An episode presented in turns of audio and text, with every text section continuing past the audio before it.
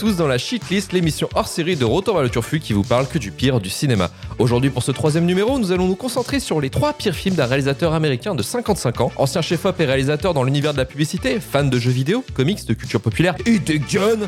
Son style visuel est souvent nourri par ses passions qu'il a pu exprimer sur ses 10 films. Réalisateur plus ou moins décrié par rapport à son style et ses prises de position, aujourd'hui, c'est la fête à Zachary Edward Snyder, plus connu sous le nom de Zack Snyder. Pour ce numéro de Shitlist, on va vous parler de ce qui est pour nous ses trois pires films. Watchmen sorti en 2009, Sucker Punch sorti en 2011 et Batman v Superman l'aube de la justice sorti en 2016. Je suis Luc Le Golinec et avec moi pour se plonger avec l'enthousiasme la plus totale dans le pire de Zack Snyder, je suis accompagné de Marvin Montes du podcast Final Cut. Salut Marvin. Bonjour, quel plaisir. Emmanuel Pedon du podcast Le Coin Pop. Salut. Romain Plourde de la chaîne Twitch Ramen Rider. Bonjour, quel enfer. Et Karim Beradia du podcast Le Début de la Fin. Salut Karim. Salut tout le monde. Et on commence sans plus attendre avec Watchmen. L'un des nôtres a été tué cette nuit. Quelqu'un sait pourquoi. Quelqu'un sait. J'ai cru comprendre qu'il travaillait pour le gouvernement. C'est peut-être un ordre politique. Ou quelqu'un qui prend les héros costumés pour cible.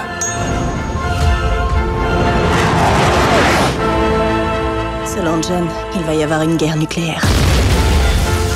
Et si c'était la raison pour laquelle on cherche à nous éliminer? Nous empêcher d'intervenir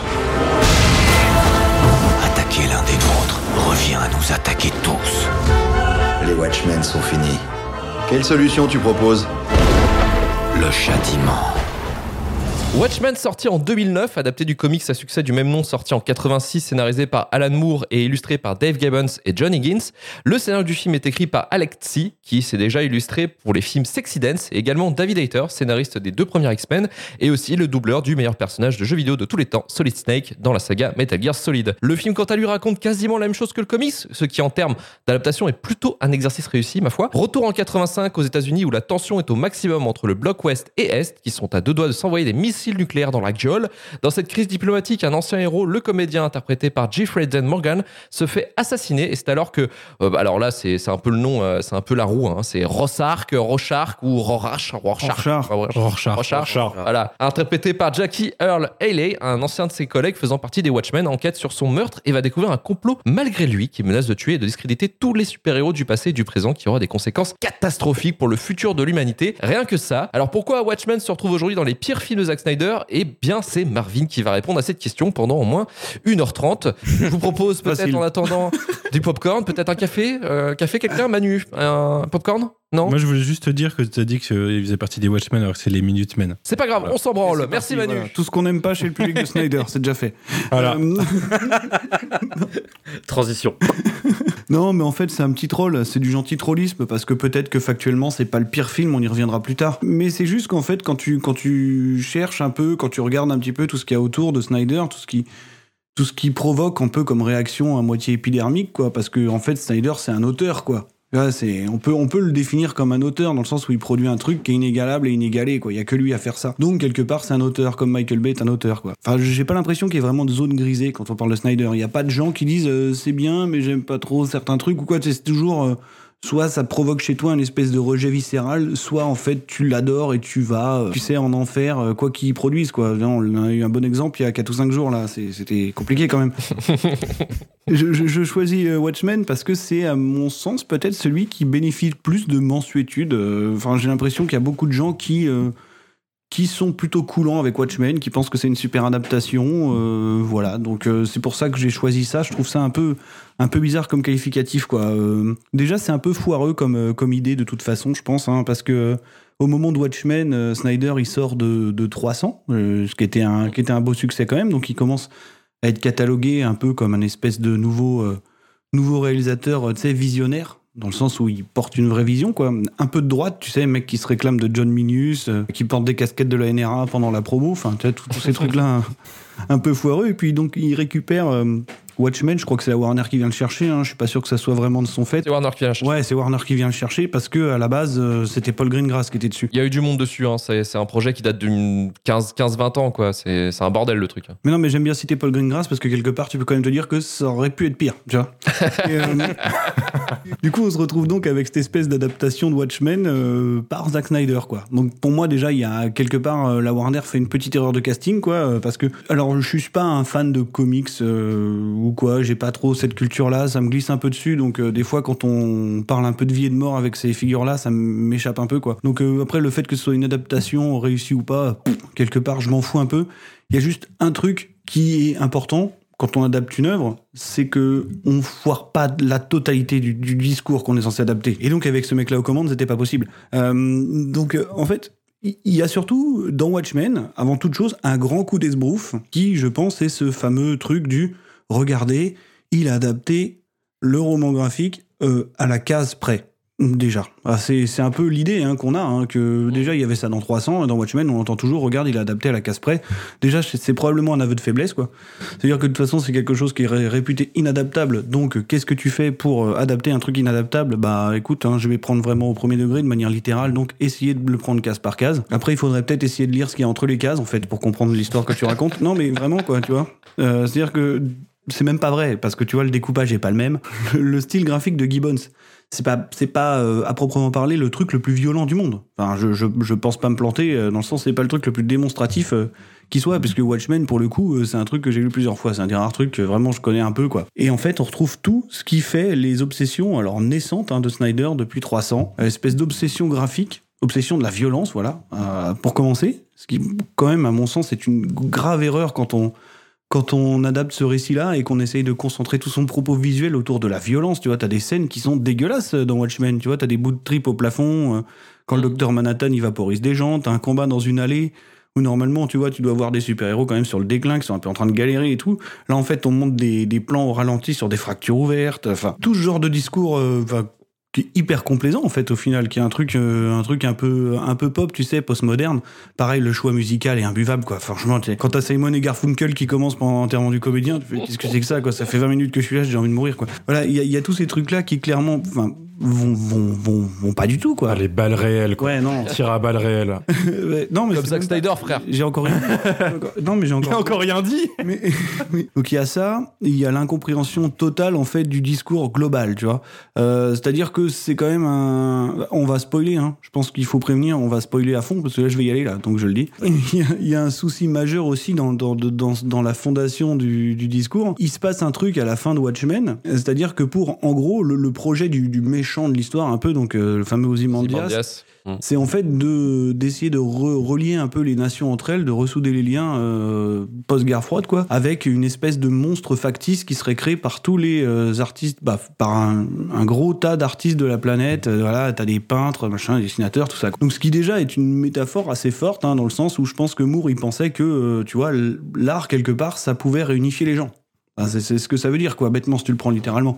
Bon, déjà, Snyder, il déteste hein, le, le côté artistique du truc, il s'en moque tout le temps dans tous ses films, donc je pense qu'on reparlera de BVS, mais c'est hallucinant. Et donc, il choisit autre chose. Il choisit de euh, d'utiliser, en fait, euh, à Ozymandias, son plan, c'est de reprendre, je crois, l'espèce de signature thermique de, des pouvoirs du docteur Manhattan pour créer des fausses attaques dans le monde. Enfin, ça doit être ça le truc, Enfin, c'est complètement con, mais admettons. Et du coup, ça marche pas.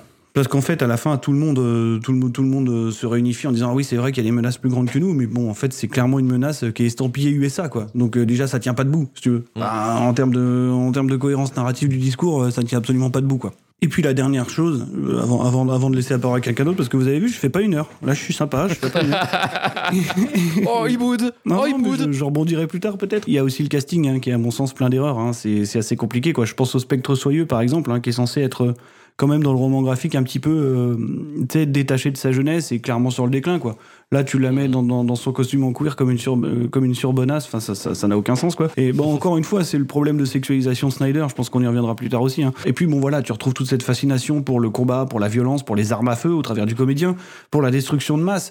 Euh, quand quand t'as le docteur Manhattan qui gagne le Vietnam, si tu veux, sur la chevauchée des Valkyries, enfin, je, je comprends pas. plus- je, je- comprends pas. C'est un hommage. Ouais, ouais, non, mais d'accord, mais c'est un dommage. C'est ça, c'est le postmodernisme. Ok, cool. Mais voilà, il y, y a tous ces trucs-là, en fait, qui fonctionnent jamais. Et c'est une vraie interrogation pour moi. C'est pourquoi pourquoi, ce truc-là bénéficie de autant de, de, ouais, de mensuétude, comme je disais, quoi. euh, Qu'est-ce qui se passe je, je sais pas. Vraiment, je me, je, en fait, c'est le film qui relève le plus d'interrogations chez moi. J'ai beaucoup de mal à comprendre. Et je vais me tourner vers Manu pour répondre peut-être à ta question. Franchement, c'est dur de passer après Marvin.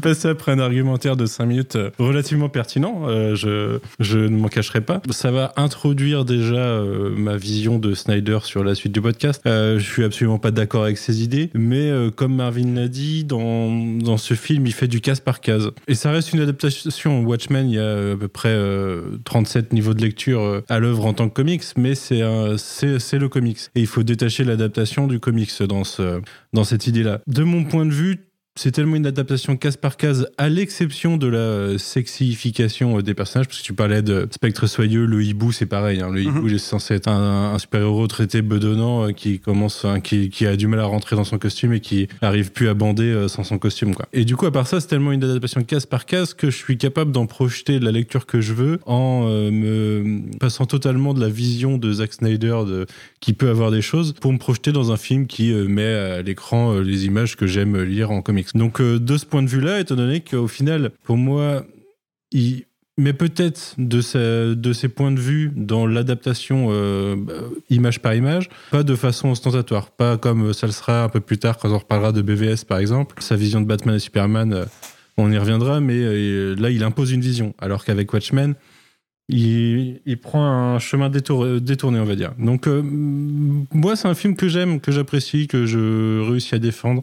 Je suis capable de le revoir euh, dans sa version Ultimate euh, sans aucun problème. Je trouverais toujours, toujours ça moins long que euh, 3 heures de BVS ou 4 heures de, de Snyder Cut. Quoi. Moi, moi, je précise quand même juste que j'ai revu la l'Ultimate Cut hein, qui fait 217 minutes, voilà, et qui intègre le Tales of the Darkfinder, qui est un des pires animés, animés que j'ai pu voir de ma vie à l'écran. C'est Enfin, moche. C'est absolument moche. Et je voulais juste poser une question du coup, Manu, parce que tu me dis que tu pouvais te détacher de la vision Snyder euh, dans, dans Watchmen. Mais alors, est-ce que tu arrives à t'en détacher visuellement? Parce que là, c'est chaud quand même. Dans le sens où ce qu'il a ramené visuellement, c'est son identité propre, quoi. Tu vois, c'est cette espèce de colorimétrie, euh, clair-obscur, le truc factice. Tu sais, c'est l'amour du factice, quoi. C'est ce qui fait que je pense les gens l'aiment bien, c'est parce qu'ils ont l'impression, enfin, il leur fait croire qu'il fait du comics à l'écran, alors que c'est une grande fumisterie, mais. Mais euh, je sais pas, j'ai du mal à me passer de, de, de cette vision-là, quoi. C'est. Moi, je suis pas autant choqué que toi par l'animé. Et euh, l'animé, euh, ce qui me choque le plus, à la rigueur, c'est que le comics au sein du comics, ça a un, ça a un, un sens Mm. dans, au sein du médium. Mhm. Euh, et d'ailleurs, quand euh, en 2019, euh, c'est euh, Lindelof qui adapte, qui adapte Watchmen pour le petit écran, euh, on, a de, on a du petit écran à l'intérieur du petit écran. Adapter l'animé au cinéma, euh, le mettre dans une version ciné, et même dans une version ultimate, une- c'est une version ultimate, alors je comprends que ce soit dedans. Pour moi, l'animé n'a pas grand chose à faire dans le film en fait. Il est dans le film, il est pas à Dans la côté. version Ultimate, il est dans le film, mais avant, il était sorti séparément, en fait. Il te colle des scènes, déjà que les points de montage chez Snyder, c'est toujours un peu compliqué, je trouve. Mais là, en plus, c'est vraiment, euh, c'est vraiment le niveau zéro, quoi. Est-ce qu'à part ça, est-ce que la version Ultimate rajoute beaucoup de contenu par Non, rapport fait, elle a, le version direct- cinéma elle- elle a le contenu du Director's Cut qui devait faire 20 minutes de plus, je crois. Plus l'intégration de l'animé. Plus l'intégration de l'animé, donc t'arrives à 217 minutes, je crois, un truc comme ça. L'enfer. Le, le film, faut savoir, il a pas, il a pas cartonné du tout. hein. Il a même bidé en salle, parce qu'il y a quand même eu 130 millions de budget sans marketing et il en a rapporté 185 millions worldwide. Donc ça veut dire qu'en fait, euh, si ça se trouve, le, le budget marketing, euh, il a déjà bouffé en fait ce qui pouvait rester de recettes. Quoi. Il faut voir le nombre de gens qui sont allés le voir en pensant que c'était un film de super-héros lambda euh, par rapport à la bande Ouais, et puis surtout qu'il était vendu Ouais. déjà autour du nom de Snyder qui commençait à avoir une espèce d'aura euh, post l'armée des morts déjà mine de rien qui avait relancé la zombie exploitation quoi. Post Et 300, Post 300 surtout qui était l'adaptation. euh, sur l'affiche, il y a un gros par le réalisateur visionnaire de 300. Ouais. Je peux comprendre l'aspect visionnaire dans le sens où il porte une vraie vision. Et quelle vision, mes amis? Dites-vous qu'on a failli avoir un autre Watchmen, un Watchmen bien différent. Un Mhm. Watchmen, comme tu disais, il y a peut-être, il a failli avoir Paul Greengrass, euh, Jason Bourne. On, on a failli se le manger dans la gueule, lui. Il y avait au départ, il y a eu Burton qui était pressenti pour le réaliser, mais là je vous parle du milieu des années 90, hein, quand il était cool. Aronofsky, Oh alors. Darren Aronofsky, Terry Gilliam. Et Terry Gilliam, il y avait déjà un, scénario qui était bien écrit, mais euh, en gros, c'était avec son scénariste de Brésil euh, qu'il a écrit euh, Watchmen. Et en fait, ça aurait été comme, Watch, euh, comme Brésil, en fait, ça aurait été à la fin, en fait, ils fument tous du crack et ils faisaient tous un rêve, quoi. Yes. Juste pour terminer, il faut savoir que Greengrass, lui, il avait eu l'accord d'Alan Moore pour le faire. Ah oui. Euh, parce que Alan Moore, quand il parle du Watchmen de Snyder, c'est soit il en a rien à foutre, soit il déteste. Ça dépend des jours où on lui demande, quoi. Il avait pas négocié les droits pour pas que son nom puisse être utilisé. Ouais, ouais, je crois. Mais il l'avait pour Greengrass. Et en fait, ce qui avait merdé, et ce qui me semblait pourtant, à mon sens, ça a été une bonne idée, c'est que Greengrass, il voulait le replacer dans le contexte actuel. Oui. Euh, parce qu'il avait Ouais. compris que c'était inadaptable, donc du coup, il voulait en faire un vrai truc post-11 septembre. Et en fait, je pense que c'était une meilleure idée, parce que finalement, pendant qu'on parle, je me dis que peut-être le problème de du Watchmen de Snyder, c'est d'avoir voulu absolument le garder dans son contexte d'époque. Au vu du discours, je pense que ça aurait été plus acceptable dans un contexte actuel, euh, tu vois, pour, euh, pour un public euh, plus. Parce que le discours, il est très post-11 septembre, finalement. Bah, il, aurait, pu, côté il des, aurait pu coller en tout cas quoi. Ouais. En plus de ça, juste pour ouais pour finir, je pense qu'il y a aussi le fait que Snyder euh, ça collait bien euh, avec Frank Miller parce que Frank Miller c'est pas non plus euh, le tu vois il- 300 c'est pas le roman graphique le plus subtil du monde quoi. Donc euh, non. donc voilà, je pense que Snyder il collait assez bien à ça. Je pense que quand il doit adapter euh, quand il doit adapter Gibbons, bah, il est beaucoup moins à l'aise quoi. Parce que Mhm. parce que c'est clairement pas en accord avec ce que lui il fait à l'écran quoi. Carrément. Euh, au casting, il a failli avoir donc Robin Williams, Sigourney Weaver, Jamie Lee Curtis, Kenny Reeves, Kevin Costner, Sean Penn et Tommy Lee Jones. Tous ces noms sont passés dans les. Par curiosité, pourquoi pas, tu vois? Parce que je trouve que le casting qu'on a pour la version actuelle, elle est, il est pas foufou, quoi. Après, je me demande comment ça aurait rendu Dr Manhattan dans les années 90. Est-ce qu'on n'aurait pas un mec en bleu Est-ce qu'on lui aurait mis une grosse bite ballante euh, Ah ouais, voilà, euh, le Il y a la fameux. version de David Hayter de 2003 qui a eu euh, un test footage qui, a- qui est sorti il y a deux ans, deux trois ans je crois. Ah ouais On voit, euh, on voit Rorschach notamment, Rorschach et le hibou je crois. Mais le hibou euh, hors costume. Ça, ça fait bizarre du coup à voir euh, parce qu'on a, un- ben, on a un Rorschach avec juste un masque de Rorschach. Qui bouge pas, qui est pas animé euh, comme euh, dans le film. Ouais, Ouais, ça faisait chelou. Ça avait juste une chaussette qui est dégueulasse quoi sur la gueule. C'est ça. Moi, j'aimerais quand même revenir sur un point qui, moi, me plaît beaucoup dans Watchmen, et je crois que c'est pour ça que j'aime bien le regarder, que j'ai pas trop de soucis avec ce film, c'est que je trouve que visuellement, il défonce pour un film qui a 11 ans, qui a au moins des jolies parties pris visuelles, malgré quelques CGI qu'on vieillit, euh, dans le sens où Dr Manhattan est un peu dégueulasse par instant et un peu bizarre. Malgré tout ce que vous dites, j'ai un ressenti très personnel par rapport au film, dans le sens où je m'assois, je le regarde, c'est cool, quoi. C'est pas. hum, je sais pas dans les détails, dans les détails comme ça. C'est très joli, c'est rythmé n'importe comment dans la version cinéma. Ça, c'est le défaut que je trouve au film, c'est que t'as une demi-heure intéressante, une heure chiante. À la fin, ça redevient intéressant quand il y a enfin les résolutions. Mais putain, mais qu'est-ce qu'il aime se regarder filmer, Snyder, des fois? T'as des Ah, plans poseur. ralentis. Ouais, voilà, c'est un poseur. C'est exactement le terme que, que je cherchais. Et c'est là où on trouve les débuts du Snyder ultra poseur qu'on aura plus tard. Dans 300, ça passait parce que là aussi, il adapte case par case, mais le roman graphique euh, se prêtait beaucoup à ça. Et il s'est complètement enfermé dedans, puis après, ça va donner euh, ce dont on va parler juste ensuite. Karim, à toi. Watchmen, ça a été une relecture aujourd'hui parce que je l'avais vu pas mal de fois, mais jamais sans trop m'intéresser au fait du film, c'était un- enfin au fait que c'était un film de, Sny- de Snyder. Et juste avec, vu que j'ai fait trop de Snyder en deux jours. et, euh, et en vrai, Encore regardez une fois, Watchmen. l'organisation. Franchement, moi, je l'ai fait en deux jours, ça va, ça va. J'ai pas tout bouffé aujourd'hui. Aujourd'hui, j'ai bouffé que Watchmen, et ça m'a fait un peu mal, parce que même si j'arriverai toujours à, apprécier le film, parce que visuellement, il me plaît, euh, j'ai le souvenir, la nostalgie qui est pas cool, mais euh, d'être tombé sur un peu ce premier film de super-héros qui ressemblait pas aux autres. Par contre, aujourd'hui, m'a fait chier parce que je le trouve euh, très insidieux dans certains propos, en fait. Euh, C'est-à-dire, j'ai l'impression que Snyder tord le film à certains moments pour te caler euh, son idéologie et j'aime pas son idéologie et euh, son idéologie ben Watchmen, voilà, c'est vraiment, pour moi, il fait, il fait vraiment ça. Tous les problèmes que t'auras par Snyder, tu les résous avec quelque chose de primaire, la violence ou le sexe. Ça, m'a fait chier. Cette scène de cul entre le spectre soyeux et le hibou. Avec Alléluia. Qui dure Voilà, 3 oui, heures. Ouais, c'est. Le, de lance-flamme, ouais. Mais oui, c'est formidable. Il a un vrai problème avec les étrangers, mais tout le temps. hein. On verra dans Batman contre Superman, on verra dans Sucker Punch. Il a un problème face à l'étranger. L'étranger, c'est pas bien. L'handicapé. Euh, En 300 déjà. Oui, voilà, mais depuis toute façon, toute euh, sa filmographie, il y aura toujours un combat contre quelque chose qui représente euh, l'étranger, tu vois. Bah, quand tu re-regardes un film que t'aimes bien avec ça en main, c'est difficile de te sortir de la tête et ça le rend le film un peu amer. Et c'est dommage parce que c'est un film que je trouve quand même cool, parce que j'arriverai pas à lui cracher dessus, mais amer. Et là où il m'emmerde, c'est que je me suis... bah, quand je reparle de Watchmen avec des potes qui sont pas très ciné ou quoi que ce soit, il est trop discret, c'est trop vicelard en fait, tu vois, c'est les gens voient pas ça, les gens voient c'est stylé, machin, ce que tu y as. Et j'aime pas cette idée de forcer un propos pour réussir à caler tes idées. Quelque part, ça doit rentrer dans la tête. Donc j'aime pas trop ça en fait, et donc ça m'a remis une relecture un peu amère du film en fait. Ouais, je suis d'accord avec toi, notamment avec la- le personnage de Rorschach qui est euh, athée- enfin qui est d'extrême droite hein, complètement, hein, qui est un, C'est un gros de- facho quoi. Un gros Un gros facho de merde dans la BD, enfin le comics. C'est un peu plus atténué dans le film. Je même- trouve que c'est un facho de merde dans le film aussi, tu vois. moi. Bah moi je sais pas parce qu'en fait la, la différence avec la BD, je trouve que dans la BD, même s'il est punitif et que c'est déjà un facho, il prend pas un plaisir fou à ce qu'il fait. Tu vois, c'est-à-dire qu'il y a une espèce de croisade euh, perso et qu'il le fait comme euh, parce qu'il doit le faire quoi.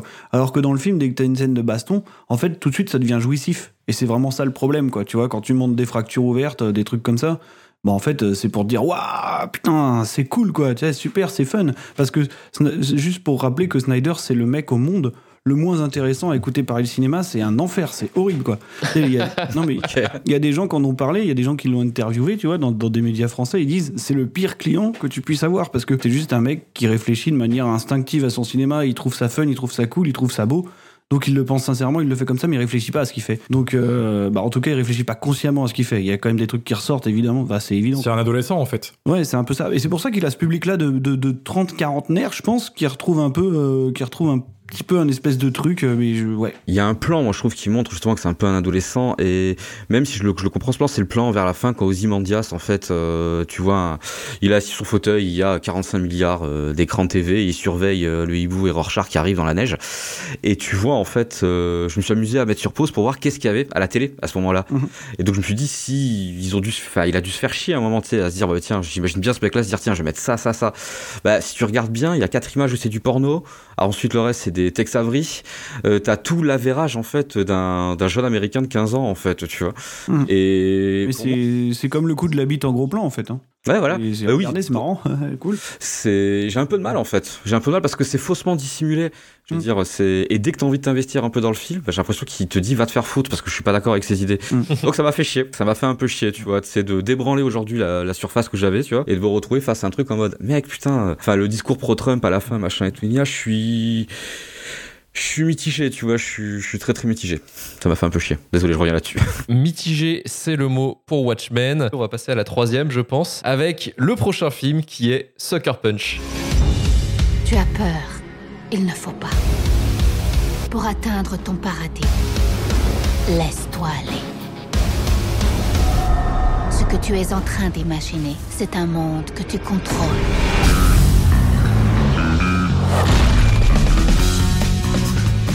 Que cherches-tu Un moyen de sortir. Je vais t'aider à te libérer. Il te faudra trouver cinq choses. La première est une carte.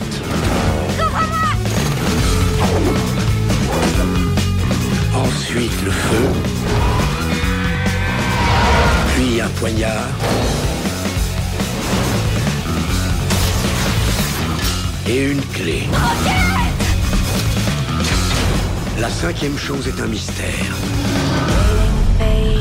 Commence ton voyage. Il te libérera.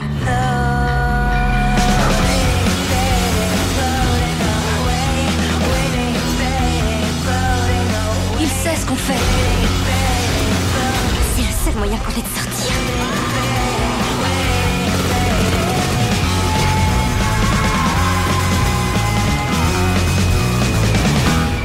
Qui ne défend rien cède à n'importe quoi. Sucker Punch sorti en 2011, écrit par Steve Shibuya et Zack Snyder, ce qui en fait son seul film dont il est au scénario. Et quel scénario, mes amis, puisqu'on part tous ensemble dans les années 60 dans la pampa américaine où la jeune Baby Doll, interprétée par Emily Browning, se retrouve enfermée contre son gré dans un asile psychiatrique. Elle va le pousser quatre autres filles dans son délire pour s'échapper de l'asile grâce à leur rêve magique où elles vont dégommer du zombie nazi et des shinobi de 3 mètres de haut. Selon Zack Snyder, Sucker Punch est son Alice au pays des merveilles avec des mitraillettes. Alors effectivement, pas besoin d'être Lewis Carroll pour le traiter de gros bâtard, mais c'est également un film qui fait la part belle à multiples clins d'œil visuels aux jeux vidéo et des écolières peu vêtues, et ainsi que tous les fans de reprises musicales éclatées.mp3.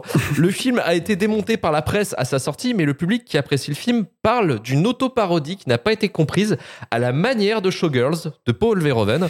Alors je me tourne vers Romain. Est-ce que c'est un film finalement féministe ou un gros trip de nerd macho? Qui ferait plaisir Tiens, vas-y. Ah là là, les, les problèmes. Bah, je rebondis sur ce que tu disais, Karim, tout à l'heure. Euh, tu parlais de Watchmen en disant que Snyder mettait ses idéaux dedans, alors que c'était une œuvre qui ne se prêtait pas du tout à ça. Et là, c'est bien parce que du coup, juste après Watchmen, il fait Sucker Punch où il y a rien pour le retenir. Et là, il part en couille totalement et se dit bah écoutez, vous me cassez les couilles, je vais faire mon truc, j'écris mon film. J'ai vu Sucker Punch au cinéma en 2011, j'avais 16 ans. Quand tu as 16 ans, Sucker Punch est un film exceptionnel. Tu vois ce film qui est pseudo-profond, hyper joli. Tu as des, des dragons, des zombies nazis, des robots, des plans séquences qui tuent, du CGI, des meufs à poil. Tu te dis, ce mec, il me comprend. Ce mec lit en moi. Donc moi, à l'époque, j'étais super hypé quand j'ai vu le film et je l'ai pas revu depuis. Ça fait 10 ans que j'ai pas vu ce film et du coup, c'était l'occasion de le revoir euh, aujourd'hui. en Blu-ray du coup? En Blu-ray, en Blu-ray, s'il te plaît. Quand même. Quand même. Oh. Enfin. Est-ce que tu nous parlerais pas de ce, ce Blu-ray, justement, romain t'avais ce Blu-ray, tu l'as regardé dans ton étagère pendant des années et tu l'as ouvert qu'aujourd'hui. C'est tellement dommage qu'on n'ait pas la vidéo. Je, je me sens insulté ce soir. C'est terrible. Donc en 2011 sort le film en Blu-ray et la Fnac, euh, pour l'anecdote, fait un coffret euh, collector euh, à plus de 100 balles avec un steelbook, la BO, un artbook, des posters des filles à poil. Évidemment, j'avais 16 ans, j'étais en mode bah évidemment, ça va sur mon mur ça. Yes, la Euh, BO, la BO surtout. Euh, Donc voilà, j'ai le coffret de la honte et avec la BO que j'ai réécouté du coup pour l'occasion aussi, avec que des reprises par Emily Browning euh, et compagnie, c'est honteux. C'est honteux. C'est level Kinvey. Bref, Pose-toi une question. Imagine que les 100 et quelques balles que tu as investis dans ce coffret, à l'époque, tu les avais mis dans du bitcoin. Alors, Oh, mon, mon rapport au film. Euh, du coup, ça a été une redécouverte faute, c'est la euh, marketing. totale. Ouais, voilà. C'était une relecture en fait, parce que du coup, ça fait 10 ans que je l'ai pas vu. Je me suis dit, genre, peut-être que je vais kiffer. Peut-être que c'est drôle. Peut-être que ça garde un petit charme un peu fun, débile. euh, peut-être que c'est du level de Resident Evil Afterlife, un peu con, tu vois, dans le même genre de film. Euh, non, pas du tout. Pas du tout, le, le coup de vieux est, euh, est- est terrible. Ce qui choque aux yeux, c'est que je disais que Watchmen était très joli à regarder. Sucker Punch, qui est sorti deux ans après, ne l'est plus du tout. Tout le film euh, est quasiment qu'en CGI, en fait. Toutes les grosses séquences d'action, c'est sur, sur, sur du fond vert. Et c'est c'est ce qui annonce, en fait, le Snyder qu'on connaît, euh, qu'on a connu récemment avec euh, Justice League, Man of Steel et compagnie. C'est ça bave. C'est de la PS4 euh, à fond. C'est très lisse. ça- Il y a une patte à l'écran qui est vraiment pas très très belle. Et à l'époque, en plus, c'était il y a 10 ans, ça a pris un coup de vieux phénoménal. Et ce qui m'a choqué en priorité, c'est que le film tente de te raconter une sorte d'histoire d'une fille qui tente de se retraiter euh, dans, sa, dans, dans, son cerveau sur plusieurs niveaux. Donc d'un coup, elle est dans un, dans un asile, d'un coup, elle est dans un cabaret, ensuite, ça part dans des machins de zombies nazis euh, bizarres. Et le montage ne t'aide absolument pas pour que tu te repères dans ce qui se passe en fait. Euh, donc ils ont coupé un peu ça n'importe comment et qu'il y, y a un autre montage hein, du coup qui, qui existe, mais ça t'aide pas du tout dans la fluidité de, de ce que va raconter le film. En fait, Snyder a complètement oublié, je trouve, un sort, une sorte de, de lien, un fil conducteur euh, efficace, qui est quand même le, la base dans tout scénario en fait, hein, que les gens captent ce qui se passe. Mais non, il fait aucun effort et euh, le film ne t'aide pas du tout pour te prendre la main et tu te retrouves du coup dans des séquences montées n'importe comment. D'un coup, t'es dans un asile, quelqu'un arrive, hop, un cabaret. Et tu dis, ah, peut-être qu'il y a un truc, peut-être que ça va revenir plus tard. Et non, hop, un avion avec euh, Scott Glenn qui te dit, bon les filles, il y a un dragon, a des zombies. Allez hop, let's go. et du coup, tu te retrouves un peu perdu. Le film te perd, tu dis c'est volontaire, mais en fait non, jusqu'à la fin, ils font aucun effort.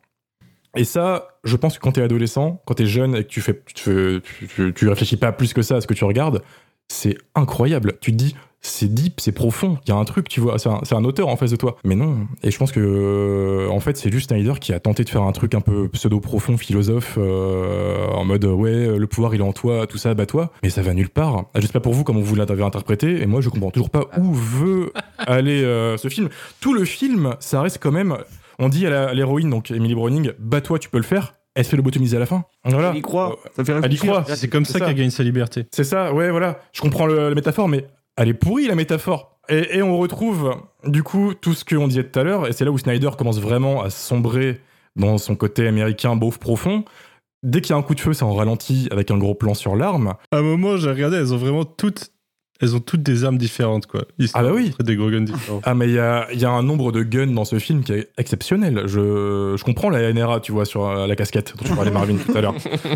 Karim, tu parlais de- du respect des cultures tout à l'heure. Euh, je te laisserai, de, je te laisserai euh, développer. Bon, il y en a pas. mais- voilà, t'as besoin de développer. On peut- je peux développer, mais en vrai, c'est juste que il y en a pas. Enfin, je te laisse continuer, mais c'est. Non, non, non, mais Pour moi, il m'a rendu triste ce film. C'est T'as tout qui y passe, la, la culture, donc la, la Seconde Guerre mondiale, le Japon, la sci-fi, les robots, tout, tout, tout prend cher en fait, il chie partout. Euh, il, il- il passe, il vomit. Une époque, euh, il vomit dessus. C'est c'est assez honteux et en fait, on dirait vraiment une sorte de fan-film gros budget fait par un adolescent qui a un peu d'argent. Mais c'est ce que c'est. hein. Euh, c'est ce que c'est en fait. Ouais, voilà. Et en fait, je suis tombé de très très haut quand j'ai quand, quand j'ai vu le film. J'étais en mode oh merde, oh les 100 balles, oh merde. Mais t'es quand même le seul mec ici qui a mis plus de 100 balles dans Sucker Punch quand même. C'est respectable. C'est Bah, pas ta faute, c'est celle au marketing. Ils m'ont eu. Bien voilà, merci beaucoup. Je me, je me sens mal. Je... Après, c'est un beau coffret, il est joli sur l'étagère. quoi. Mais euh, d'un point de vue aussi peut-être plus sérieux, c'est vrai qu'on retrouve vraiment l'obsession de la violence dont tu parlais, euh, Marine, tout à l'heure, hein, qui commence vraiment à prendre de l'ampleur. Et quand tu commences à capter ce genre de détails, quand tu plus dans l'optique de mater un film de grand spectacle et que tu veux vraiment analyser le, le bordel, tu vois vraiment les dérives de Snyder dans ce film. Et je trouve que c'est vraiment le film qui a amplifié le, ce qui mettait en place avant avec tout ça. Ce qui en fait son film plus- le plus personnel finalement. Ah, voilà, et, et ça en dit super long en fait sur le mec.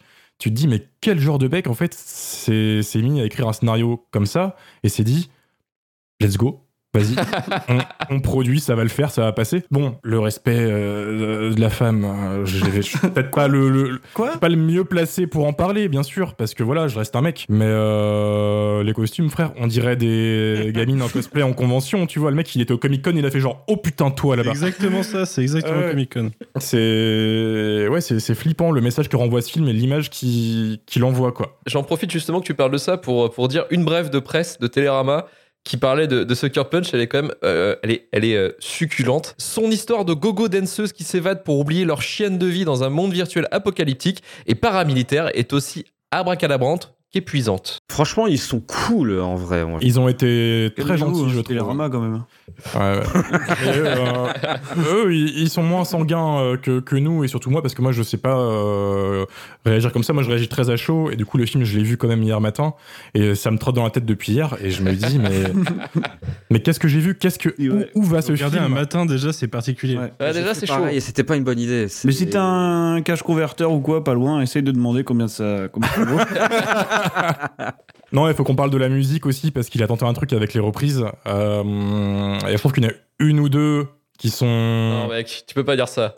Pour l'amour de la dire. musique, tu peux Je pas dire ça. vais le dire. Je le dis. Et le medley et de reprise de Queen, incroyable quand même. incroyable, là, Tito, là, Euh, incroyable. moi, je vais mettre un droit de veto sur un morceau, sur euh, qui. Alors, c'est pas parce que c'est Vibrolin qui chante, mais la reprise de Army of Me de Björk. Euh, si t'écoutes les icos derrière. Euh, Mais non, c'est Björk qui la chante. Elle est bien là. Ouais, non, Ok, bah je savais pas en fait. Pour moi, c'était C'est Björk. Björk qui la chante, Army of Me. En fait, c'est juste la bonne version. c'est pour ça en fait. Il a pris la vraie. Non, non, non. Non, bah, Ah ouais, elle est c'est- géniale, putain, cette chanson. Bah oui, c'est elle Ouais, c'est le seul qui est très bien. Et juste écouter les musiciens derrière, le morceau en total il fait 9 minutes quand tu le prends sur. euh, hein, et il est magique. Donc voilà, c'était juste pour. C'est le seul truc positif que je dirais du film en fait. Alors du coup, maintenant, tu sais que tu sais que Carib un jour il défendra Bohemian Rhapsody en disant la BO est géniale. Bah oui, oui. Ah là là là là. Non, c'est pas vrai. Non, par contre, je voudrais quand même euh, dire quand même un peu du bien du film parce que il faut tenter. Hein, faut, faut voilà. Pas obligé. Je, voilà, je me sens quand même obligé de dire quelque chose. Emily Browning, euh, Vanessa Hudgens, Abby Cornish euh, et Oscar Isaac, qui commençaient à monter à l'époque, ils ont eu le scénario et je trouve qu'ils ont vraiment tout donné euh, pour ce qu'ils ont eu. Voilà. Vraiment cherché. Je, je ne dis pas qu'ils ont été bons. Je ne dis pas qu'ils ont Oh, bien joué. défaite. Je ne dis pas que leur prestation est incroyable. Je l'assume. Je pense que les mecs se sont retrouvés face à ce, ce truc et qu'ils se sont dit on sait pas où ça va, mais on est là, donc on va, voilà, on va faire un truc. Ils s'en sortent plutôt pas dégueu, je trouve, des fois. Il y a pas beaucoup d'émotions là-dedans, tu vois, qui sont un peu en mode qu'est-ce qu'on fait là, mais ça peut se défendre, je trouve. C'est un des trucs qui m'a fait. euh, qui m'a fait dire ah ok ils se défendent c'est pas mal voilà Je presse F, to pay respect, pour euh, Carla euh, Gugino, qui avec son accent russe dégueulasse, essaie de s'en sortir aussi malgré tout. C'est quand même un naufrage. Mais non, mais le casting, c'est un naufrage. C'est tous ceux qui sont là, je suis là, je suis mais au secours. Il y a c'est même un naufrage qui passe par là, l'air de rien, entre deux, deux épisodes de Mad Men, il est là. Bon, bah écoutez, faut que je fasse le mec qui doit faire la lobotomisation. Hein. Bon, bah voilà, je suis là. euh, Qu'est-ce que ouais mais John Hamm qui a un beaucoup plus gros rôle dans le dans la version étendue il joue le Ils- high roller Ils ont laissé la scène où ils se rencontrent en fait dans la version étendue. C'est ça ils se rencontrent il y a une petite discussion c'est une petite séquence de deux minutes qui rapporte pas non plus grand chose Encore, encore une belle version étendue, on en avait besoin.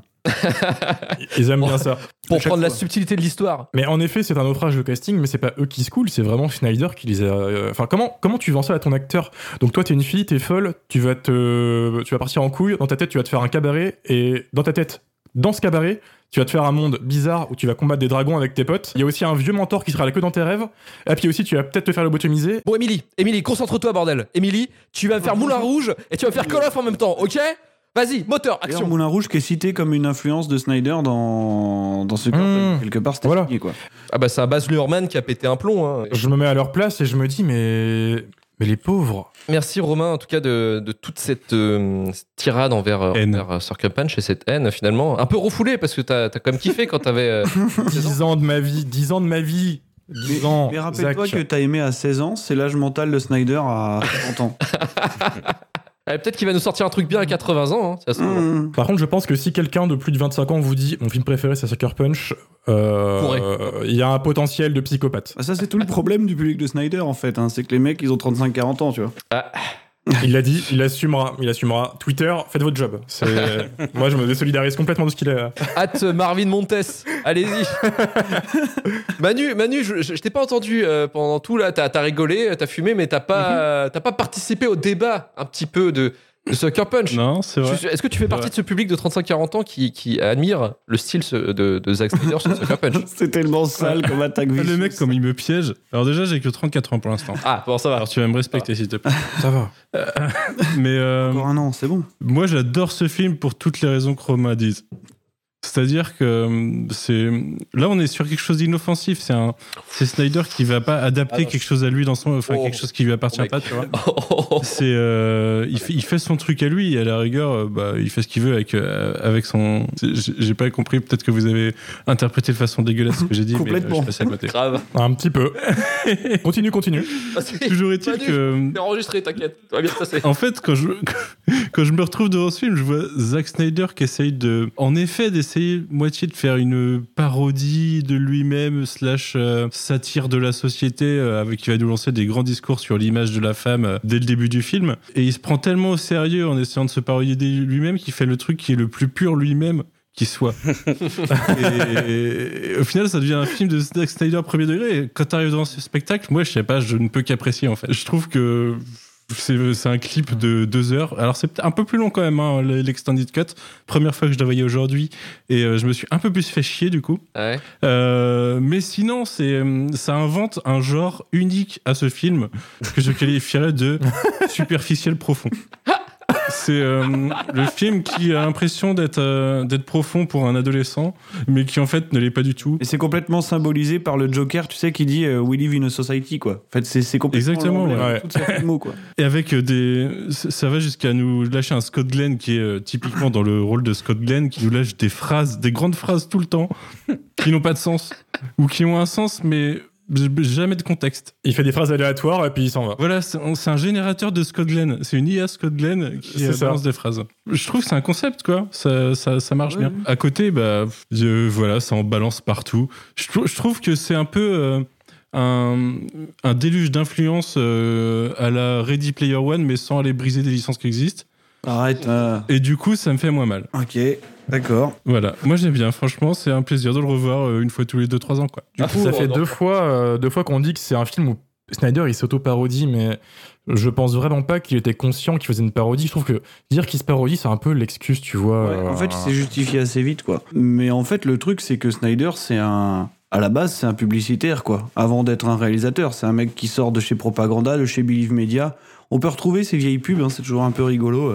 A une pub pour une bière polonaise avec des officiers nazis qui s'enjaillent, quelque part, c'était déjà signé, quoi. Et, euh, c'est vrai, ça se trouve sur Culture Pub, si vous voulez, il n'y a pas de problème. Et donc, en fait, Sucker Punch, c'est ça. C'est euh, c'est c'est le la- son espèce d'amour de l'esthétique un peu déviante, euh, ce truc, euh, j'aime le grotesque, j'aime les j'aime cette imagerie un peu pop, là, tu sais, le mot un peu fourre-tout, le je suis le réalisateur geek, en fait, je pense vraiment qu'il s'est pris au sérieux et qu'il a complètement embrasé le- l'espèce d'aura qu'il commençait à avoir à ce moment-là, quoi.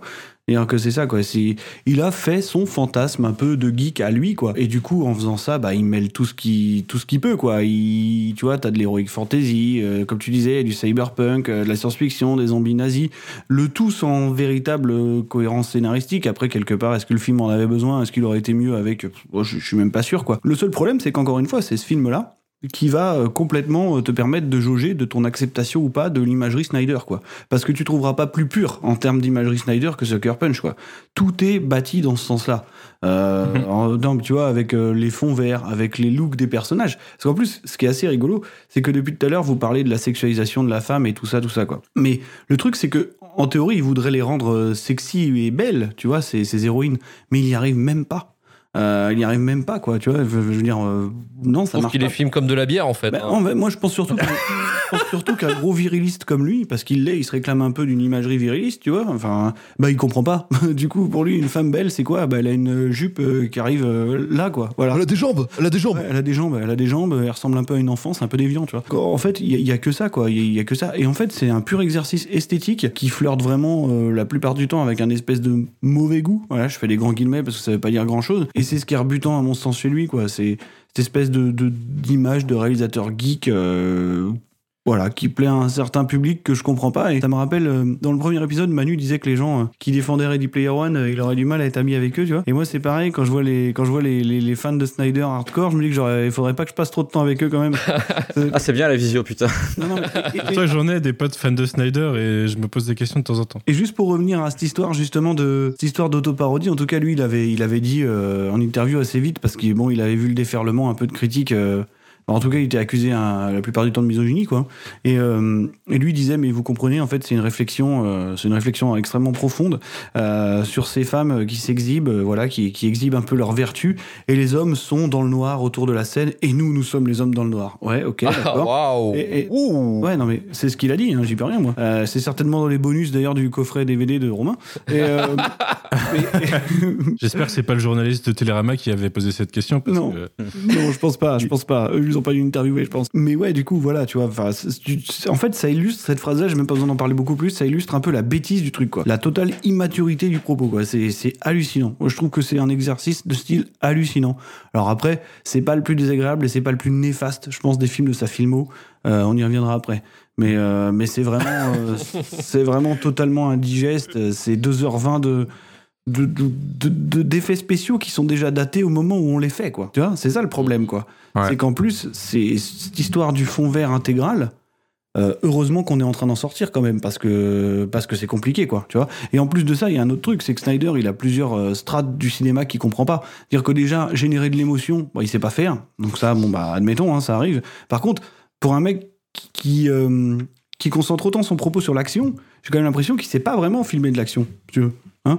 Parce que c'est quoi ça la seule manière qu'il a de rendre des de, de, de signifier la, supériorité d'un héros à l'écran parce que son obsession à lui c'est le mouvement quoi. C'est à dire que voilà c'est comme ça que ça marche. C'est le, personnage principal ou les, personnages un peu forts un peu supérieurs bougent différemment des autres il y a que ça qui fonctionne en fait. Il y a que ça enfin qui fonctionne. Non non. Il y a que ça qu'il essaye de faire fonctionner quoi. Dire que c'est quoi? C'est des ralentis c'est des accélérés. T'as aussi le mélange des deux. Ça s'appelle le speed ramping. Tu sais c'est quand euh, tu commences par un ralenti puis après d'un coup tu Mhm. réaccélères tu fais des zooms des dézooms. Enfin c'est voilà. Et il y a que ça en fait pour signifier l'action. Et c'est- en fait c'est hyper pauvre en termes de mise en scène tu vois. Parce que c'est pas il y, a- il y a absolument rien d'intéressant à, à signifier ça comme ça quoi.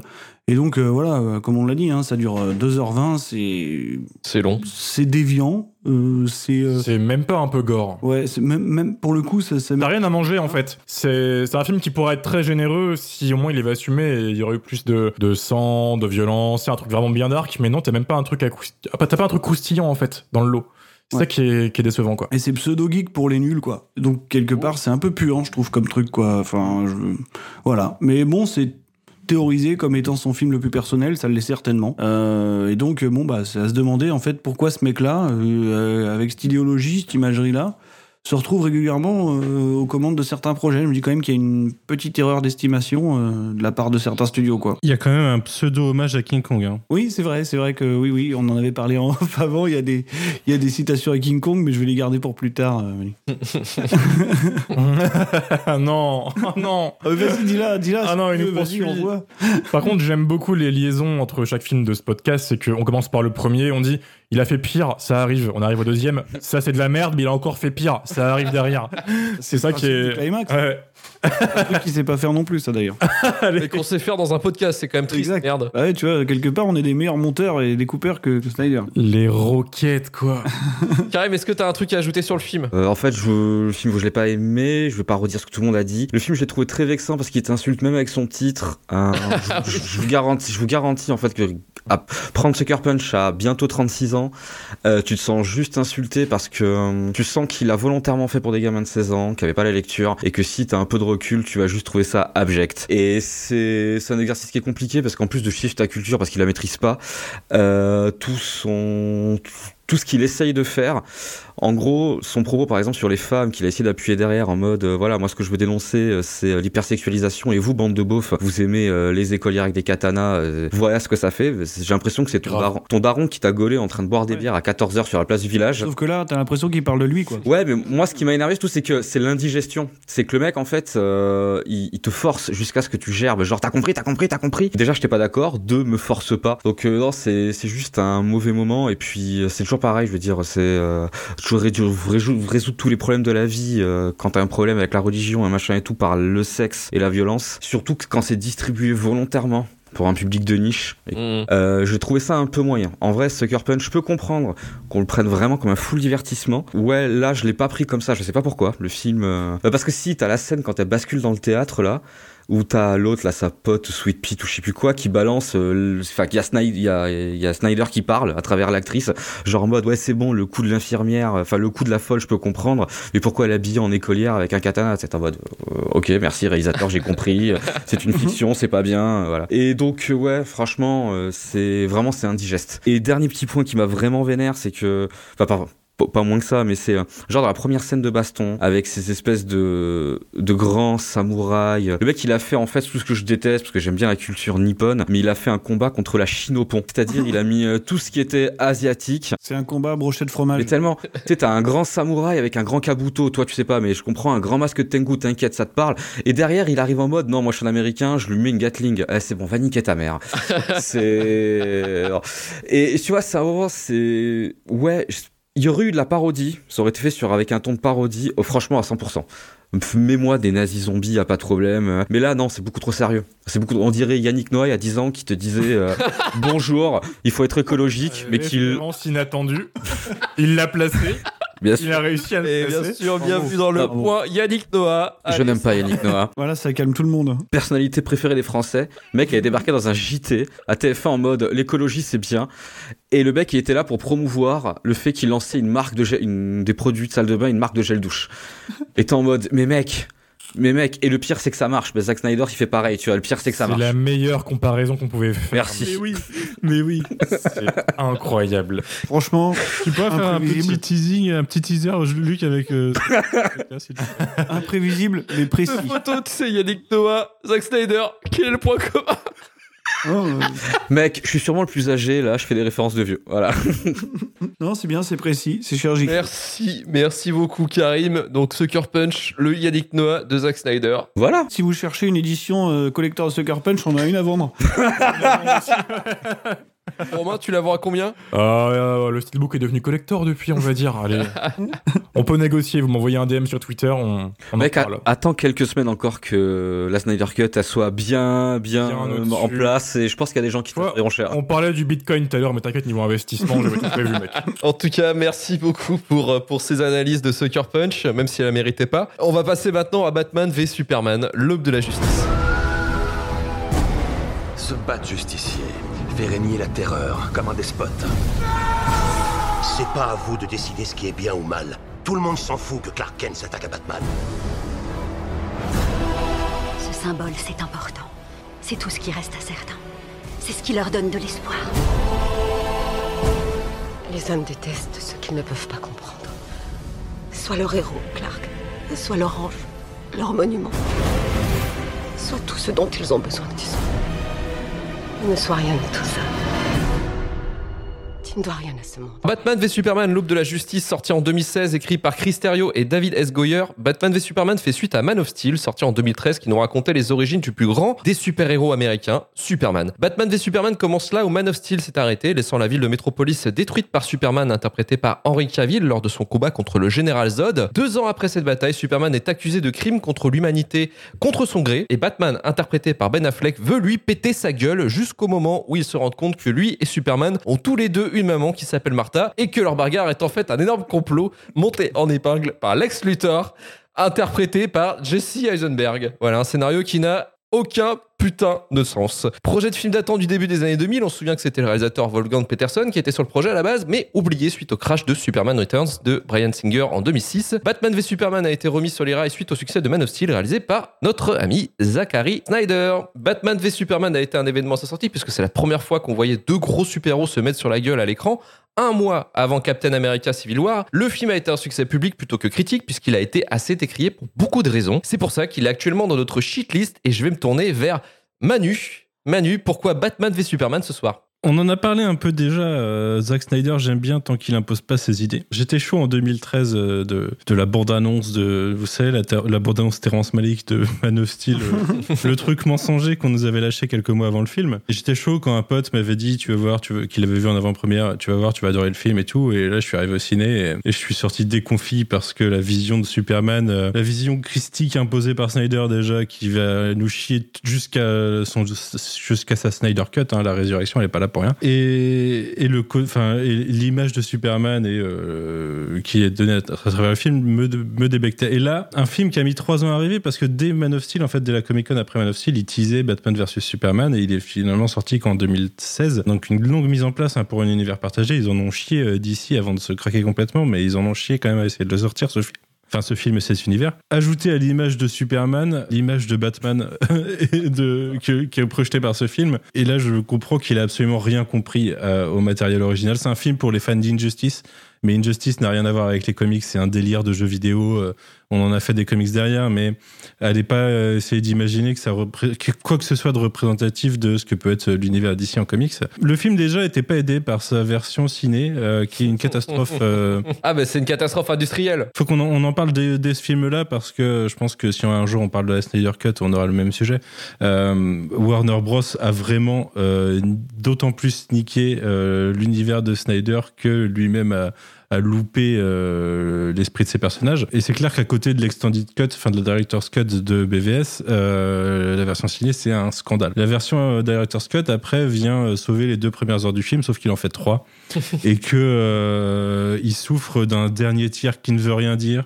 Dommage, dommage étalé sans, sans jamais chercher à les comprendre à l'univers des comics et comme je disais un Batman qui est qui passe totalement à côté de ce que peut être Batman, qui a une vision post-11 septembre imposée au personnage euh, de traumatisme de, de l'étranger qui vient saccager ta ville.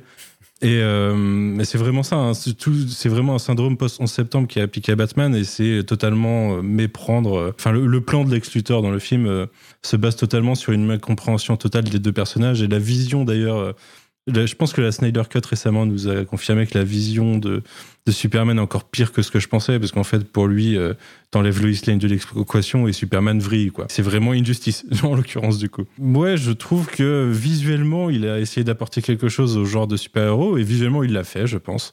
Mais thématiquement, il passe totalement à côté du propos de base et, euh, et il donne quelque chose de malsain, je pense, euh, dans dans sa, dans sa vision des choses, dans sa vision du monde. Moi, c'est là que le côté euh, vision de Snyder que vous critiquez depuis euh, Watchmen tout à l'heure, euh, je la sens d'autant plus imposée et me fait d'autant plus peur en fait. Du coup, ce film me laisse perplexe parce que je l'ai revu en, en, réalité pour la première fois la semaine dernière. avant la Snyder Cut, j'ai fait l'extended cut de BVS. C'est là que j'ai découvert qu'elle sauvait vraiment beaucoup l'intrigue principale l'intrigue enquête, Lois Lane, tout ça, et beaucoup de choses sont bien mieux expliquées dans l'extended cut. c'est pour ça que je, considère s'est sa vision a été saccagée. J'aime pas sa vision, mais sa vision a été saccagée. Donc c'est doublement dommage et je peux comprendre les gens qui apprécient sa vision, qui voulaient la voir euh, concrétisée. À la rigueur, euh, on en reparlera plus tard pour un Snyder Cut, euh, mais pourquoi pas. Il y avait quelque chose de solide derrière éventuellement. C'est chargé comme émotion, comme euh, comme comme. euh, Marvin, est-ce que tu peux appuyer un petit peu les, les propos de, de, Manu? Ouais ouais ouais, je peux bien les appuyer. Ouais. Euh... non non, dans le sens où déjà Manu, tu disais qu'il passait complètement à, côté du propos et qu'il comprenait pas euh, l'essence en gros de ces espèces de figures mythologiques qu'il traite. Moi, je pense même que ça va plus loin. Je pense qu'il les déteste profondément quoi. Euh, non mais vraiment quoi, tu vois, cette manière de d'essayer d'introduire le nouveau Superman, voilà selon ces espèces d'obsessions christiques à lui, ça prouve quelque chose quand même euh, d'assez. C'est plutôt clair, quoi, dans, dans, l'incompréhension du personnage. Et en fait, en fait, quelque part, ils s'en Et c'est encore plus littéral dans BVS, hein, parce que cette fois-ci, on a la remise en cause, tu vois, de la légitimité du, du héros, du dieu, parce que c'est carrément des divinités maintenant. Hein. Il est presque conscient, il y a un truc un peu méta là-dedans, dans le fait que ce soit de vraies divinités pour certaines personnes. Là, t'as carrément des mecs qui vont aller taguer des statues, c'est marqué faux dieu. C'est tellement premier degré. Euh, c'est assez catastrophique, quoi. Et en plus, ce qui est assez rigolo, c'est que le film commence, quand même, en tant qu'objet filmique, sur un espèce d'exercice de damage control. Parce que la première chose qu'on a euh, reproché à Snyder à la fin de Man of Steel, c'est quand même de détruire une ville euh, possiblement pleine d'innocents sans qu'on s'en foute totalement. Et en fait, la, la, la, première chose qui se passe hein, dans le plot de BVS, c'est que du coup, euh, Batman, tu vois, il était un peu pris dans le il était un peu pris dans le dans l'explosion de Superman et du coup bah il est super vénère tu vois c'est un peu le c'est un peu le symbole du critique quoi le mec il ça y est il faut qu'il aille lui péter la gueule quoi on sait pas Mais là, c'est trop, on ne peut pourquoi. plus post 11 septembre dans le traitement. Ouais, c'est vraiment. mais tu n'empêche vois, que- il a vu les, vu les buildings et se pour fout moi, une vision de Batman post 11 septembre réussie, on en a une avec Dark Knight, tu vois. Enfin, je veux dire, euh, enfin quelque part, c'était c'était déjà complètement cette, cette thématique-là, et là, à mon sens, elle marchait mieux, quoi. Donc euh, voilà. Après, pour en revenir à, à- à tout ce qui représente, euh, à tout ce qui représente malheureusement euh, Snyder au cinéma, bah en fait, on retrouve tout là-dedans, quoi. C'est-à-dire que, euh, bah, par exemple, tu vois le personnage de Lois Lane. euh, c'est ni plus ni moins qu'une demoiselle en détresse permanente, qui est toujours là, qui a toujours besoin d'être sauvée, qui fout la merde hein, en permanence, parce Oui, que c'est quand même. c'est le début. Ah, voilà. Bah, surtout dans la version ciné, parce que dans la Director's Cut, elle a son enquête, euh, Oui, a- ça, ça fonctionne, tu vois. Oui, d'accord. Il n'empêche que c'est- c'est c'est- c'est quand même elle qui va être responsable d'un tas de problèmes, tu vois. C'est quand même un gros souci. Euh, et puis après, pour en revenir en fait à l'obsession du, du mouvement dont on parlait juste avant, euh, c'est qu'il y a quand même un personnage qui fonctionne assez bien sur les trois. Euh, Je trouve que c'est Wonder Woman, euh, parce que justement, au travers du mouvement, il arrive à faire quelque chose d'elle. Que tu as ce fameux speed ramping avec euh, les ralentis et les accélérés qui fonctionnent, quoi. Et ça, ça, je pense que ça l'intéresse un petit peu, tu vois. Elle a quelques images iconisantes quand elle arrive avec son bouclier et tout.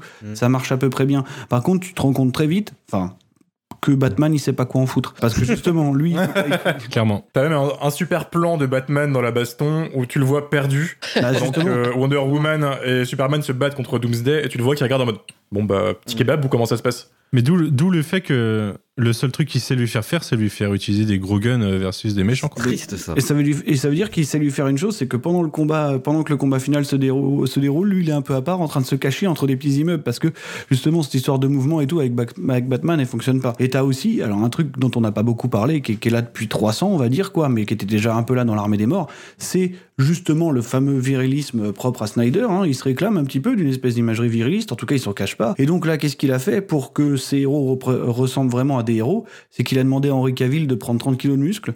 Hein, déjà sur Man of Steel, il a demandé aussi à Ben Affleck hein, de, de prendre euh, énormément en musculature hein, et de bien le filmer, tu sais. euh, Enfin, c'est- assez troublant comme truc, quoi. Et de le filmer à taper sur des pneus aussi. euh, Par exemple, voilà. Et, et en fait, on parlait de sexualisation, mais en, en fait, le truc de Snyder, c'est que la sexualisation, elle se limite même pas à la femme. Même le culte du corps masculin aussi est représenté en tant qu'objet de fantasme permanent, en fait. parce que ces héros, c'est aussi ça. C'est des montagnes de muscles, tu vois. C'est le c'est l'homme blanc, blanc la plupart du temps, très fort, qui doit sauver une femme en détresse, parce que la femme est là que pour être sauvée. Voilà, ça c'est la vision un peu snyderienne de, de l'histoire, quoi. Alors que bon, je pense que les gens qui ont une culture un peu plus étendue en termes de, de, de culture populaire, de, de, de- de comics, de romans graphiques, sont bien conscients que c'est un petit peu plus subtil que ça, quoi. Je suis déçu, t'as pas compris Sucker Punch, hein. t'es vraiment nul, Marvin. Non, je l'ai pas compris, j'ai rien compris, je suis vraiment une merde. Mais, euh, mais voilà, après, c'est un film que je trouve abject, affligeant, euh, dangereux, euh, véritablement, quoi. C'est un des, des pires trucs que j'ai vu de ma vie, quoi, très clairement. Et on essaye de le réhabiliter à travers euh, son extended cut, qui est aussi nul que la version cinéma. Enfin, et oui, ok, elle comble des plot holes, il n'empêche que le propos final reste le même. Et que c'est absolument, euh, absolument dégueulasse, quoi, jusqu'au bout. Et puis t'as aussi des, des obsessions de Snyder euh, récurrentes à propos des gens qui n'ont pas le physique, justement, pour répondre à la cruauté du monde, tu vois. Les handicapés, par exemple. Voilà. Qui est le mec qui tente de tuer Superman? C'est un mec en fauteuil. Tu vois, un mec qui peut pas bouger. Encore une fois, l'obsession du mouvement. Qui est le mec qui s'intègre pas dans la phalange de 300 Bah, c'est l'handicapé, parce qu'il peut pas, il a pas les capacités physiques pour tenir le truc, quoi. Qui c'est qui finit dans les chiottes dans Watchmen? C'est le nain. Oui, encore une fois. Voilà, ça c'est des trucs qui peuvent te paraître cons, peut-être que j'extrapole, mais, mais vraiment, je pense pas quoi. Et à côté de ça, voilà, t'as encore des trucs euh, la- les armes. Donc euh, Batman tire avec des gros guns, tu vois. Euh, ok, c'est cool. Il tue des gens. Il tue des gens. Attends, mais ça va plus loin. Ça va plus loin. Il tue des gens et il les marque au fer rouge. Ah oui, c'est ça, Mon ça, Dieu. beau ça. Le, le- Il les condamne. il les condamne. Le symbolisme, ça fait réfléchir. On vit dans une société. C'est non mais c'est assez hallucinant. Voilà. Donc je j'ai pas grand chose. Et quand, quand Alfred lui fait remarquer, il dit Mais on a toujours été Ouais, des criminels. exactement, voilà. C'est so deep. Encore une fois, ça fait réfléchir, quoi. C'est, assez troublant, c'est assez abject. Mais il y a quand même une citation à King Kong, parce que Manu l'attend, Manu me la tease depuis les. J'avais, j'avais pas. C'était même pas moi, c'était lui qui l'avait remarqué en revoyant son. Voilà, t'as une citation à King Kong avec Doomsday, à un moment, qui est sur un immeuble, voilà. Donc ça m'a rappelé de- de- de- des grands souvenirs de l'épisode précédent. Euh, mais voilà, c'est, c'est, c'est la seule chose qui était à peu près acceptable. Et tu vois, pour quand on parlait tout à l'heure de. Parce que le, le, le truc qui a un petit peu. euh, polarisé les critiques à la sortie du- de, de ce film-là, c'était le, la fameuse histoire de Martha, quoi. Le truc un peu Martha. Martha, euh, bah, nos mères ont le même prénom, donc du coup on va devenir potes instantanément. Hein. Donc en fait, ça, mais ça en fait c'est juste parce que Snyder, Ça réveille quelque chose en lui. Ouais, ça éveille un truc en lui, puis surtout parce que Snyder, encore une fois, il sait pas comment faire pour générer de l'émotion. Donc, euh, qu'est-ce qu'il fait pour lui? Qu'est-ce que c'est que la figure, euh, la, la seule figure émotionnelle, le seul euh, probable, probable exemple qu'il y a dans sa vie, bah, c'est sa maman. Parce qu'au final, c'est que des mecs qui ont des problèmes avec leur maman. Euh, non, parce que c'est que ça, hein, au final. Tout, tout leur problème découle de, de soit de l'absence de la figure maternelle, ou soit d'un espèce de suramour pour une figure maternelle. Donc, c'est ça qui les relie, quoi. Voilà. Euh, c'est- un carnage que tu opères là. Non, ça va, ça va. Après, c'est- après s'être battu, parce qu'il y en a un des deux qui voulait juste pas discuter. oui. Elle est difficilement justifiable cette baston parce que c'était les mecs, posez-vous deux minutes. Deux minutes, je veux dire, c'est. euh, Mec, attends, il y a un méchant, d'accord? Et à côté de ça, c'était très difficile de toute façon, je pense, à anticiper comme baston, parce qu'il avait tellement représenté Superman comme un comme la puissance incarnée dans Man of Steel, hein, quand même, que c'était très difficile quand on a vu apparaître le Batman v Superman de se dire mais de quelle manière il va le battre euh, exactement quoi. Peut-être qu'ils vont faire une partie de jeu vidéo, enfin je sais pas, tu vois, c'est peut-être le seul truc quoi. Donc euh, d'ailleurs tout tout Stark hein, qui amène à l'espèce de de de, de bah en gros qu'est-ce qu'il fait euh, Batman pour se préparer à affronter Superman? Il fait de la muscu. Voilà. Donc ça, ça représente à peu près tout ce que ça veut dire. Euh, Donc euh, voilà, voilà je- je- j'ai déjà dit tout ce que j'avais à dire. hein. Euh, c'est- absolument, C'est déjà bien. immonde. C'est absolument immonde, vraiment. Il fait des grenades de gaz Ouais. En vrai, euh, l'idée de gear up, euh, gear up de Batman euh, pour aller se taper contre Superman, c'était le truc qu'il aurait qu'il aurait pu de pas foirer. Il y avait déjà plein de choses qui avaient été faites, euh, il y avait déjà des bonnes idées un peu partout. Il aurait pu s'amuser. euh, Batman, Bruce Wayne, Batman avec la kryptonite, il fait plein de trucs. Mais c'est, j'ai pas compris. euh, En fait, je suis pas fan du DC. Désolé, j'ai pris la parole comme ça. Mais est-ce qu'il y avait, il y a une autre, parce qu'il y a des gens plus connaisseurs de DC que moi là peut-être autour. Mais est-ce qu'il y a des adaptations de Batman aussi bourrines en mode Punisher, redneck comme ça, où il y a que lui qui a fait ça? Oui, t'en as quelques-unes, mais c'est plus des one-shots ou des visions un peu alternatives d'artistes qui font des machins un peu plus sombres Mm. à côté. Après, là, en théorie, il adapte quand même un peu Miller. Parce que c'est Dark Ouais. Knight Returns. Ah bah, Mm. Il adapte carrément Miller avec le, Il a- le vieux Batman. Il adapte carrément Miller. Donc, euh, quand on connaît son lien avec, euh, avec Miller euh, et justement tout le traumatisme post-11 septembre qui l'a complètement février, euh, ouais, je pense que c'est assez parlant. Quoi. Même si, euh, a priori, dans Dark Knight Returns, euh, Miller, il mettait en scène un vieux Batman. Ce que, ce que n'est pas voilà. Ben Affleck, en fait. Là, c'est c'est pas. Un des trucs euh, qui, qui relève justement euh, ce que je disais tout à l'heure sur la mécompréhension totale de ce qu'est Batman, c'est que le, ce combat dans Dark Knight Returns, c'est un combat de mecs qui se connaissent depuis 30 ans et qui ont combattu ensemble, et d'un Batman qui euh, a toujours eu, euh, qui a toujours au fond de la tête l'idée que tous les personnages puissants peuvent à un moment craquer et prévoit des plans de contingence mais qui va pas mettre en application et essayer d'aller euh, préventivement euh, niquer le mec qui est plus enfin qui se présente Mm. comme un super héros à la base quoi. Et ça- alors ça a eu a causé quelques problèmes à travers euh, son historique éditorial. À Batman d'être aussi méfiant et de prévoir des trucs comme ça parce que les autres se sont trahis mais c'est ça Batman c'est le mec qui prévoit des plans de contingence et qui a toujours un coup d'avance Finalement, le, le gars, il voit un mec plus puissant que lui, il se dit, il faut que j'aille lui niquer la gueule, quoi. c'est c'est le problème. Mais c'était pour ça que je posais la question en fait parce que pour moi j'ai j'ai juste vu en fait Batman encore une fois se faire tordre pour rentrer des idéaux et euh, l'idéo euh, faites des murs, virez les étrangers dehors et l'homme battra Dieu. Ok tout ça en un seul personnage qui c'est le seul personnage d'ici que j'apprécie réellement tu vois que je connais vaguement on va dire parce que je n'ai pas la prétention de bien connaître. Donc déjà ça m'a fait chier quand j'ai vu ça ça m'a sorti du film complètement. Euh, Donc j'ai franchement pas grand chose de plus à rajouter euh, après Marvin parce que je suis très d'accord avec beaucoup de choses qu'il a dit là-dessus. Euh, sauf que moi, le film, je l'ai trouvé tellement fun du moment que je l'ai considéré juste comme une présentation DCU. Une fois que tu regardes le film comme ça, c'est juste marrant. Moi, j'ai trouvé. Alors, j'ai vu que la version cinéma, j'ai trouvé très très marrant en fait euh, le fichier euh, Lex Luthor bande-annonce.exe de Justice League. Ça, c'est chaud Euh, quand même. ils ont tous des logos déjà Ouais. Il y a un service marketing, nickel. Ouais, apparemment. Bah, pour, pour moi, ce film, c'est ça en vrai. C'est euh, te servir de tremplin parce que c'est compliqué, parce qu'il y a un truc à concurrencer à côté. Te foutre quand même au moment euh, le titre du film dans le film, la bagarre, parce que sinon c'est c'est un peu con. Et même il y a des choix, de par exemple le choix de Doomsday, je le trouve tellement ouf. Parce que déjà, d'un, c'est pas du tout Doomsday. Enfin, je- pareil, ça m'a choqué la façon dont ils ont créé Doomsday. Et surtout, c'est que j'y connais que dalle en Superman, mais si je vous arrêter d'une connerie, mais Doomsday, c'est quand même, genre, dans les années 90, le premier héros, enfin, le premier vilain qui a buté Ouais. Superman. Donc pour moi, ça veut dire quoi? C'est que Zack Snyder, il a juste pris Doomsday, alors qu'il aurait pu prendre plein d'autres, juste pour faire sa scène du cimetière à la fin. Mais parce que euh, c'est encore euh, l'histoire de reprendre une imagerie sortie d'une euh, couverture de comics, mais sans Ok. en comprendre ce qu'il y a derrière. Bah, c'est très triste. Donc enfin, BVF, Batman vs Superman, en fait, moi je l'ai pris avec plein de recul, donc il m'a fait marrer. Il y a plein de petites scènes qui m'ont fait marrer.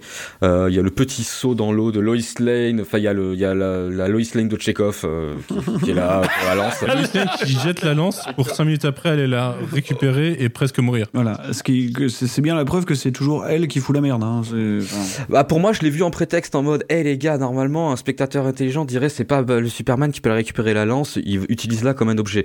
Voilà, j'ai juste vu ça comme ça. En fait, le problème, c'est que tous les personnages des films de Snyder sont des idiots finis. un peu. Ouais. véritablement, là, ils sont tous très cons. C'est les anges en fait. D'ailleurs, à la fin, euh, Wonder Woman, elle pouvait tranquille aller planter Doomsday aussi si elle voulait. hein, Ouais, mais, mais, puis, euh, je sais pas, ils auraient pu foutre Superman au soleil, j'en sais rien. Non, non, non, elle était en ralenti, mec. Pendant que Superman est en train, pareil, j'ai vu à ce moment où Superman est en mode pouvrette là derrière son rocher en mode, bah, je ne suis qu'un homme. Euh, pourquoi justement il s'est pas servi bah, Lui, lui c'est le cerveau normalement. Bah, lui, il les fait parler en mode, jette-le à Wonder Woman. Ah ok mec, pas con. Enfin bref, il y a deux choses sur lesquelles je veux parler. C'est déjà la scène avec Flash. Alors j'ai pas vu la, j'ai pas vu l'extended cut, mais en tout cas en version cinéma, c'est genre j'ai l'impression, j'avais l'impression que le fichier avait bugué. genre euh, il s'est passé quoi J'avais l'impression de me retrouver dans Injustice 2, le jeu, euh, avec la scène de Batman terroriste, euh, enfin Batman Khalifa, ce que tu dire. Parce que c'est une adaptation d'Injustice, ce film. Ouais, peut-être, ouais. Et je vais en vouloir au film pour une chose, c'est que, putain, ce connard, il m'a donné envie de regarder Wonder Woman, que je n'avais pas vu. Euh, parce que le Oui, seule oui, chose que oui, fait oui. bien le film, c'est te vendre Wonder Woman, en fait. Elle est le, elle est le, le point fort du film, hein, je pense. hein. En vrai, ouais, parce que Ouais, euh, elle a tout ce qu'il faut, euh, elle a tout ce que tu veux, c'est parfait. Et bah, je suis allé voir Wonder Woman et c'était pas si bien, donc euh, je lui en fais encore un peu bah plus, en fait. En fait, Wonder Woman, ça marche jusqu'à ce que tu te retrouves avec des scènes d'action qui semblent réalisées par Snyder, quoi. Ça va pas avant quand même, hein. ça va pas dès les 5 premières minutes. Ouais, mais ça va, il y a pire. Juste pour dire un truc, c'est que quand même, euh, BVS, c'est un film qui est marquant et qui me qui génère peut-être encore plus de ressenti chez moi, dans le sens où il, symbolise véritablement la fracture. C'est à ce moment-là que tu as eu la vraie fracture entre les gens qui se définissent avant tout comme fans de Snyder et qui ont embrassé sa vision et du coup qui, sont, qui sont prêts à partir à la guerre et les gens qui l'ont rejeté viscéralement. Et je pense que le film, il a peut-être vachement bénéficié de son de cette espèce de mensonge qu'il y a eu euh, à la création du DCU, sais, de faire un truc euh, qu'ils appelaient director driven. C'est-à-dire regarder en face Mmh. chez Marvel, ils prennent des mecs qui n'ont pas trop de personnalité pour adapter nos personnages. Et nous, on va prendre un vrai auteur, un mec qui porte une véritable vision, parce que ça, on peut pas lui enlever quoi qu'il arrive, pour mettre en scène nos personnages. Parce que même si le film s'est fait défoncer par la critique, il y a quand même une grosse, grosse fanbase qui s'est créée autour, euh, qui, qui va nous mener tranquillement jusqu'au au Justice League Snyder Cut, quoi, puisque les, les gens voulaient vraiment voir cette espèce de vision. euh, aboutir par la suite quoi. Et je pense qu'en fait c'est un film complètement con, mais vu qu'il se, il essaye de te faire croire qu'il est dark et mature, euh, tu vois il y a plein de gens qu'on- qu'on- qu'on- qui se sont sentis un peu, euh, tu sais c'est la même chose que le public de Nolan qui te dit que Mhm. pour comprendre Nolan il faut avoir un bagage, un certain bagage, alors que c'est faux. c'est pas vrai. Bah, ça revient à moi à 16 ans face à Sucker public, Punch, en fait. bah voilà, c'est ça, c'est le public qui surintellectualise un truc pour se faire mousser lui-même. Et c'est exactement la même C'est chose qui exactement se ça. passe devant BVS, c'est C'est du pur ego, hein. allez voir vos films Marvel avec du slapstick et des blagues de merde. Nous, on a besoin d'un truc dark et mature. Et au final, ça ne l'est pas vraiment. C'est la même chose, juste avec un skin un peu plus dark dessus. Mhm. Avant de passer à Romain, je voulais juste euh, euh, revenir un petit peu sur, sur un point, moi, qui me fait marrer, même peut-être deux points, parce que vous parlez du fandom, justement, du, du Snyderverse. Faut savoir que c'était un peu mal parti au début, parce que quand ils ont su que c'était Ben Affleck qui était Batman, euh, on en a entendu parler pendant deux semaines. hein. Ouais, alors qu'au final, il est pas si mauvais que ça. Non, Ah, c'est pas, une tâche. hein. Mm. C'est ce qu'on lui fait le- faire, en fait. C'est pas le défaut, c'est pas le défaut. moi, le gros défaut du film, c'est les dialogues. Les dialogues sont insipides. Il y a un dialogue, moi, qui me fait rire, mais qui me fait, qui m'a fait délirer, j'ai pas compris. On y revient à la scène du cimetière, justement, où euh, Superman est enterré. Et on a une scène où la, t'as Martha, donc euh, la mère de Superman, qui regarde Lois et qui fait Eh, j'ai oublié mon chéquier pour payer les pompes funèbres Ok. ah, m'a j'ai pas de- waouh. C'est à la fin, ça. C'est pour montrer que Bruce Wayne a tout payé, c'est pour ça. Ouais. Ok. Ouais, parce que Ouais. c'est naze. hein. Enfin, franchement, quand t'as des dialogues comme ça, tu fais bon, mais qui, mais qui- Non, mais déjà, le fait que quand il lâche Martha, Même le euh, dis-moi, est-ce que tu saignes Ouais. Bah, Franchement, quoi. Oui. you bleed? You bleed. You will. Il est tellement vénère, c'est c'est pas possible. Bah, J'avais envie de lui mettre des gifles. C'est le, parce que je vois, mais le Batman de ce film-là, il a vraiment, Mhm. Là, Ben Affleck, il a cette grande mâchoire carrée, il passe son temps à avoir les dents serrées, il a dû se niquer les molaires. C'est. Euh, je vais te niquer ta mère Euh, Surtout qu'il paraît un peu grassouillé dans le costume, je trouve. On dirait que des fois il bouge un peu euh, difficilement. Et dans Suicide Squad, où tu sens que c'était sur un tournage qui était entre ses entraînements, qu'il a repris un peu du poids, il bouge pas le mec. Il y a le costume. Tu sais que s'il fait un millimètre, le mec. Le Explose. pète. Ouais, voilà. Je vais être un peu moins, moins violent que vous parce que vous avez déjà, vous avez déjà bien défoncé le film. Donc bon, voilà. hein. Que j'aime pas Il après. reste hein. plus qu'à l'enterrer, vas-y. Moi, je trouve ce film totalement con. J'ai capté que ce film ne respectait pas son spectateur quand euh, t'as une séquence d'une grande soirée chez Lex Luthor où t'as Clark Kent qui y va et il voit euh, Bruce Wayne arriver. Donc Clark Kent, journaliste, voit euh, Et il demande qui c'est. qui c'est Voilà. Et le plus grand milliardaire du pays arrive, il fait euh, C'est qui? Frère, t'es journaliste Et je me suis dit Oh putain, ça va être long tout ce bordel. Et après, forcément, il y a tout ce que vous avez dit. Et moi, ce qui m'a saoulé, c'est même pas en termes de film de Zack Snyder, parce qu'on a déjà fait le tour, hein. en termes de film de super-héros, c'est vraiment un film qu'ils ont rushé pour rattraper le concurrent d'en face, qui eux avaient pris de l'avance et qui se mettait plutôt bien, même si en 2016 c'était Civil War. C'était vraiment l'entre-deux où le MCU n'était pas encore roi, je trouve, parce qu'on dit ce qu'on veut maintenant, mais il roule sur tout le monde, le MCU. DC avait cette chance de tenter un truc et ils l'ont totalement foiré parce qu'en fait, pour moi, BVS, c'est pas BVS, c'est juste une, une sorte de trailer de tout ce qui va sortir ensuite, Mhm. avec une petite ba- avec une baston entre les deux. euh, de Superman et Batman. Mais je trouve que Wonder Woman, elle est bien, mais euh, elle annule tout le propos au final. C'est-à-dire qu'elle ridiculise un peu Batman à la fin, à part pour- dans, son film ensuite. Les fichiers vidéo dont on parlait tout à l'heure, euh, c'est marrant deux secondes, mais ça n'a rien à foutre là. On dirait une scène post-générique au milieu du film. Le, film fait des tonnes d'écarts à droite à gauche pour pouvoir euh, vendre ce qui se passe ensuite et se fait limite des clins d'œil en mode Eh, Aquaman Eh, et il y a Flash. Enfin, vous voyez ce que je veux dire? La scène de Flash, on en a parlé aussi à l'instant. On sait pas ce qui est fou là. Eh mec, parle de Flash dans le film. Ouais. C'est c'est ça, même, même le caméo de Flash dans Suicide Squad avait plus de sens, je, je trouve. Et pour moi, c'est le défaut du film, parce qu'au final, on pourrait vraiment gagner une heure euh, si on arrêtait de, de partir dans tout ce, toute cette survente, euh, ce mot n'existe pas, survente, mais vous avez capté, de, hum, de futures franchises, de on va, rattraper, on va rattraper Marvel, on arrive, on fait ce qu'on peut. Et pour moi, c'est ça qui a foiré totalement tout le film, et même tout le DCU, parce qu'ils ont toujours pas réussi à mettre un univers en place. La preuve, hein, euh, voilà. Et c'est super dommage, parce qu'il y a quand même des gros moyens qui sont mis en, avant dans ce film. Visuellement, je trouve que ça défonce encore une fois. Euh, la baston euh, BVS euh, au milieu du film, je la trouve vraiment belle. Pour le coup, j'ai revu le Blu-ray.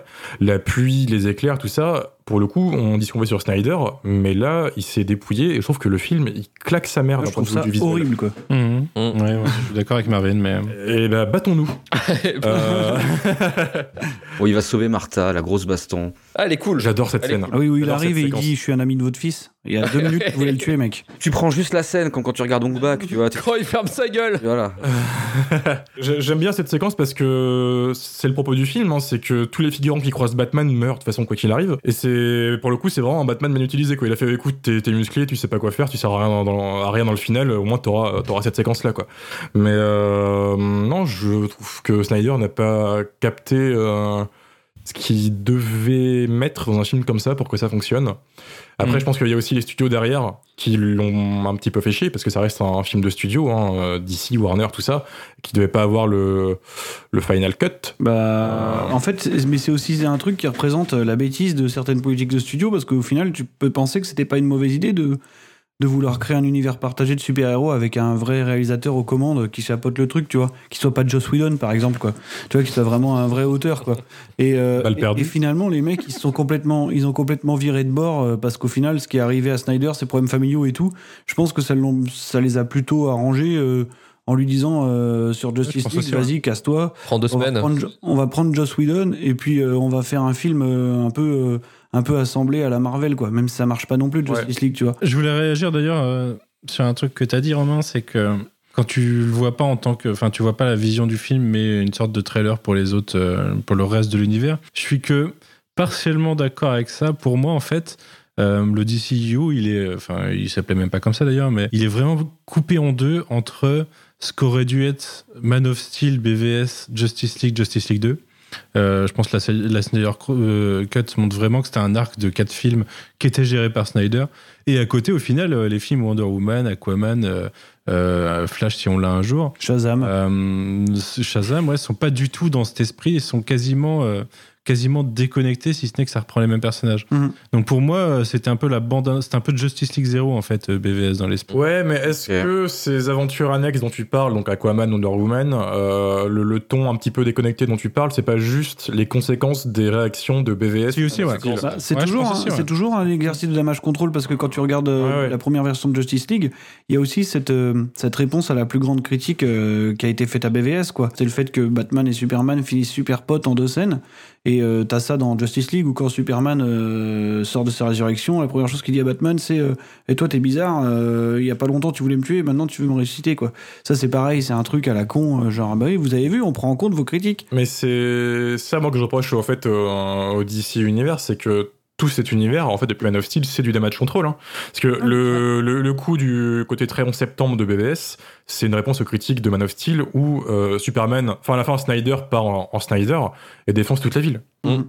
Et c'est ça, moi, que je reproche vraiment euh, à ce film et à, et à ses suites, c'est que, en fait, c'est pas un univers fondé, c'est juste des emboîtements de réponses et d'autres critiques et un bordel. Ouais, je sais pas, sur Snyder, j'ai quand même l'impression qu'il avait sa vision à lui. Ah mais il l'avait. Il- Qu'il a mené depuis. Ah bah, il avait. Pour le coup, il l'avait vraiment. On l'a, on l'a vu, hein, Snyder Cut. On pense qu'on veut de ce film. euh, finalement, euh, bon bah c'est, c'est clairement un film à lui qui a absolument rien à voir avec la, la Justice League de Whedon. hein. D'ailleurs, ce qui me fait peur, c'est que je disais que ça avait clairement l'air prévu pour un arc de 4 films. Et euh, avec le release de Snyderverse, je suis pas, je suis pas, euh, on n'est pas à l'abri que Warner finisse par craquer et nous sortir le Justice League 2 qui est presque teasé par. par Ah, mais c'est sûr. Avec HBO Max aujourd'hui, je pense qu'on va clairement dans ce sens-là même, hein, parce qu'au pire, même si ça sort pas en salle, on aura toujours une plateforme où ça pourra, euh, où ça pourra Il arriver. y aura des clients pour aussi. En fait, je serais surpris que ça n'arrive pas finalement. Alors que c'est dommage parce que tu vois, dans la carrière de Snyder, on en arrive à un stade là où euh, il, va, il va proposer son deuxième film original de sa vie. euh, sur Netflix bientôt, c'est le Army of the Dead. hein. parce que pour le coup, c'est pas, c'est- cette fois-ci, c'est pas une réadaptation de Romero, c'est une vraie idée à lui. Euh, complètement conne hein, d'ailleurs, je sais pas si vous avez vu. Que Dieu nous protège. Ça fait 10 ans qu'il veut faire ce film au passage. Ouais, ouais, a priori. Que ouais. Dieu nous protège deux fois avec des gilets Oui, bah, tu vous sais, plaît. il a mis 20 ans, il a mis 20 ans à faire Sucker Punch et c'était pas une bonne chose non plus. Il l'a écrit pendant le tournage de Sucker On n'est pas à l'abri de, on n'est pas à l'abri de, de, de, de voir un, de voir le Snyderverse un petit peu ressuscité quoi. Je serais d'ailleurs, je serais très étonné que ça n'arrive pas. hein. Enfin, clairement, moi, c'est sûr. Je vois pas à quel moment Warner va se dire euh, la poule aux œufs d'or, on va l'acheter une deuxième fois quoi. Non, je pense pas quoi. Je voulais revenir sur un point dont on n'a pas du tout discuté dans ce film. Euh, un autre personnage totalement saccagé, Lex Luthor. Ah non, Ah. Lex Luthor. Le Joker. Lex Luthor, mais c'est compliqué d'écrire Lex Luthor. Euh, je vous l'accorde. Mark Zuckerberg. Ouais. C'est le, le vilain, euh, le vilain qui veut juste s'opposer à Superman. C'est très compliqué à, à écrire et ça se voit que ça a été compliqué parce qu'il est très mal écrit. Mhm. Après, ça vaut peut-être à, à cause du jeu de Jesse Eisenberg qui est un petit peu. euh, Ouais, mais je pense qu'on lui a dit faites, faites ton délire Mm. classique euh, en étant une sorte de, de, de super vilain et euh, bah, il a fait ce qu'on lui a dit de faire. Quoi. Je pense Mm. pas que ça soit totalement, enfin vraiment sa faute. Euh, à la rigueur, euh, Jared Leto avec David Ayer, j'aurais peut-être euh, tendance à blâmer les deux. Là, je sais pas, je sais pas si j'irais blâmer euh, Jesse Eisenberg. Mais cette vision de Lex Luthor, je la trouve absolument horrible encore. Euh, et pour rebondir sur le fameux, euh, euh, c'est un, c'est un film qui a été fait pour ouvrir un univers et rattraper la concurrence. Tout le DCU tient, et, et la création de la Justice League, tient sur le fait qu'ils avaient la flemme et qu'au final, Lex Luthor connaît l'identité de tout le monde. Mais surtout que le plan de Lex Luthor, il est pas clair. hein. Pour être le résumé en faisant, euh, en faisant 10 minutes d'explication, je pense. Mais euh, il tient à rien. hein. Mais il tient à rien au point, euh, de la même façon que le plan de Zemo tient à rien dans, Mhm. Dans Civil War euh, un mois plus tard. quoi. C'est le même genre de. euh, je- J'espère que deux manipulations vont entraîner tel événement, qui va entraîner tel événement, qui va entraîner tel événement, et que ça va aller dans mon sens. À la rigueur, Lex force un peu les choses à la fin avec l'enlèvement de Martha. Quoi. Ce personnage montre la flemme totale de Zack Snyder et de DC, enfin de Warner, à ne même pas chercher de subtilité, même pas, même pas réfléchir à comment ces héros pourraient. euh, en arriver à découvrir leur identité ou quel est, euh, quel est même euh, le concept de- d'identité secrète d'un super-héros dans cet univers. Euh, tout le monde connaît tout le monde, a priori.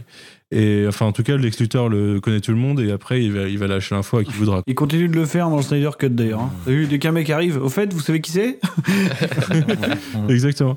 Et c'est encore une fois, euh, c'est vraiment pas respecter le, le matériel original. Alors, je, je me contredis un peu parce que je parlais d'adaptation sur Watchmen tout à l'heure, mais il y a un moment, faut y mettre un minimum de volonté quand À un même. moment, il faut que le discours originel euh, garde, euh, je pense, la même Exactement. direction. Quoi. Tu vois, tu peux pas complètement pervertir un truc. Quoi. Il n'y a pas que des costumes et des combats, des, des adaptations de- d'images iconiques ou de couvertures euh, dans la vie qui comptent. quoi. Lui, il les voit juste comme des mecs en collant qui se battent, tu vois, et c'est fun, c'est cool. Mais je pense qu'il il les aime pas. Il les aime pas du tout, au fond. C'est- des supports pour moi, c'est que ça, c'est que des supports à idées en fait, c'est des boîtes à...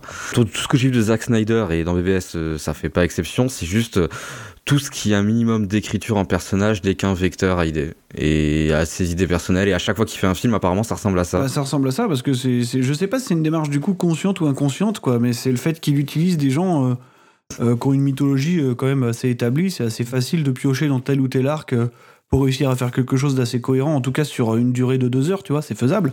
Et lui, en fait, il passe sa vie à. Mais pas que là-dedans, hein, dans, dans à peu près tout ce qu'il a fait. Euh, il passe sa vie à, à vider, euh, à vider ce qu'il, a- ce qu'il adapte de sa substance. C'est- Dès l'armée des morts, il transforme un film de Romero en un film de droite. Quoi. Enfin, quelque part, c'est une note d'intention pour l'ensemble de sa carrière. C'est chaud. Donc, euh, donc non, mais je pense que c'est c'est ça, quoi, tu vois. C'est ça le problème, quoi. C'est juste que, voilà, c'est- je, donc je voilà, je sais pas si c'est conscient ou pas. C'est une sorte de, c'est une sorte d'iconoclaste, en fait, hein, qui aime bien casser tout ce qu'il a entre les mains. Ce qui est compliqué, c'est quand t'as ça en tête, c'est difficile de rester euh, sympa dès que tu vas découvrir un truc de ce mec-là, en fait, tu vois, c'est un peu... Ouais, bien sûr, bien ça sûr. fait un peu barrière, tu vois. après, c'est le problème de l'auteur aussi. C'est-à-dire que Mmh. il, il peut, tu peux faire un. C'est pas parce que t'es un auteur que t'es bon. Euh, tu peux faire pendant 20 ans la même Ouais. chose, euh, des choses très marquées esthétiquement ou même narrativement. Mais euh, bah, ça n'empêche que ça restera avant tout un film de lui. Et aujourd'hui, de toute façon, on le voit bien qu'on brande les films avec son nom avant, euh, au-dessus du nom du film, de toute façon. Carrément. Ça veut bien dire ce que ça veut dire. hein. Donc, vivement son prochain film de droite, Army of the Dead. Euh, on va passer directement au courrier des Durandos. Arrivé à la fin du film, j'ai senti un truc Et sur ma joue. Je me suis demandé ce que c'était.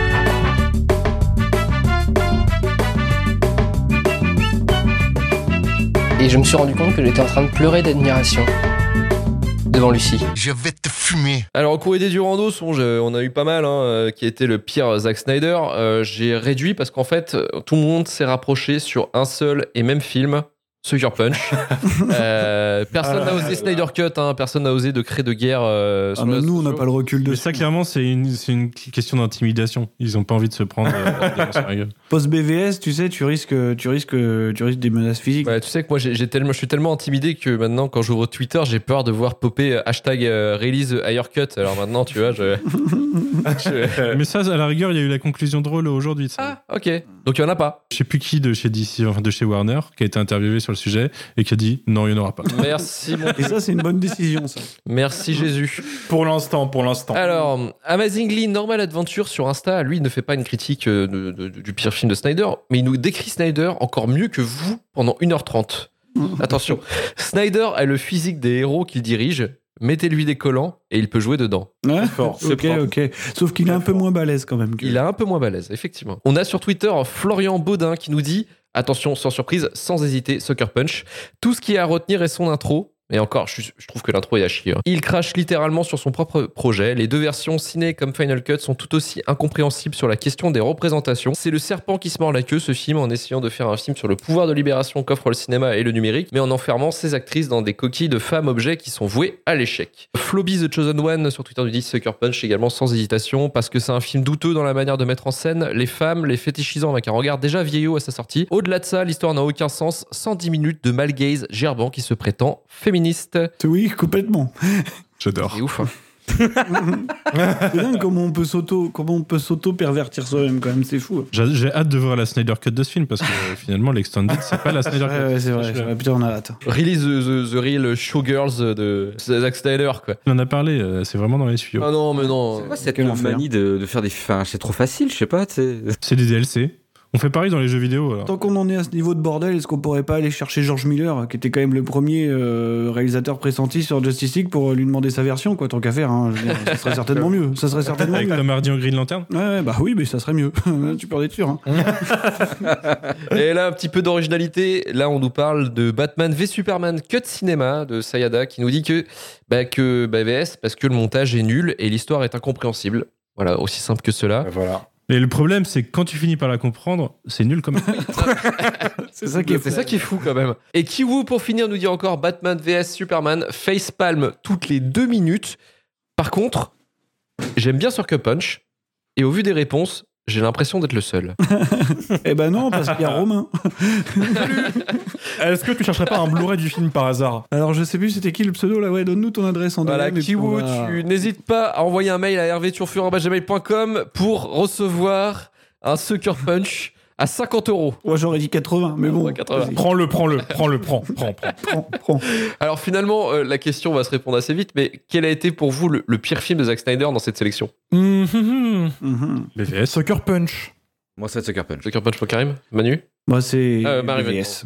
BVS BVS. Manu. Large, large, très large. BVS. Putain, c'est BVS et Sucker C'est un Punch. Watchmen, on n'a pas du tout entendu parler. On a commencé un petit peu à, à bitcher dessus, mais finalement, euh, ça reste dans le, dans le meilleur de Zack C'était l'apéro. quoi. Quasiment. Enfin, Bah, c'est c'est encore acceptable. Disons que je- sa carrière euh, peut être euh, acceptable et compréhensible jusqu'à Watchmen. C'est après que ça se délite. Pas quoi. complètement en roue libre encore. Pas encore. Ça, ça, ça repart. c'est reparti, on a relancé la Mais machine. bon, euh, une fois que que t'as une communauté comme ça derrière toi, forcément, euh, c'est pas forcément une bonne chose.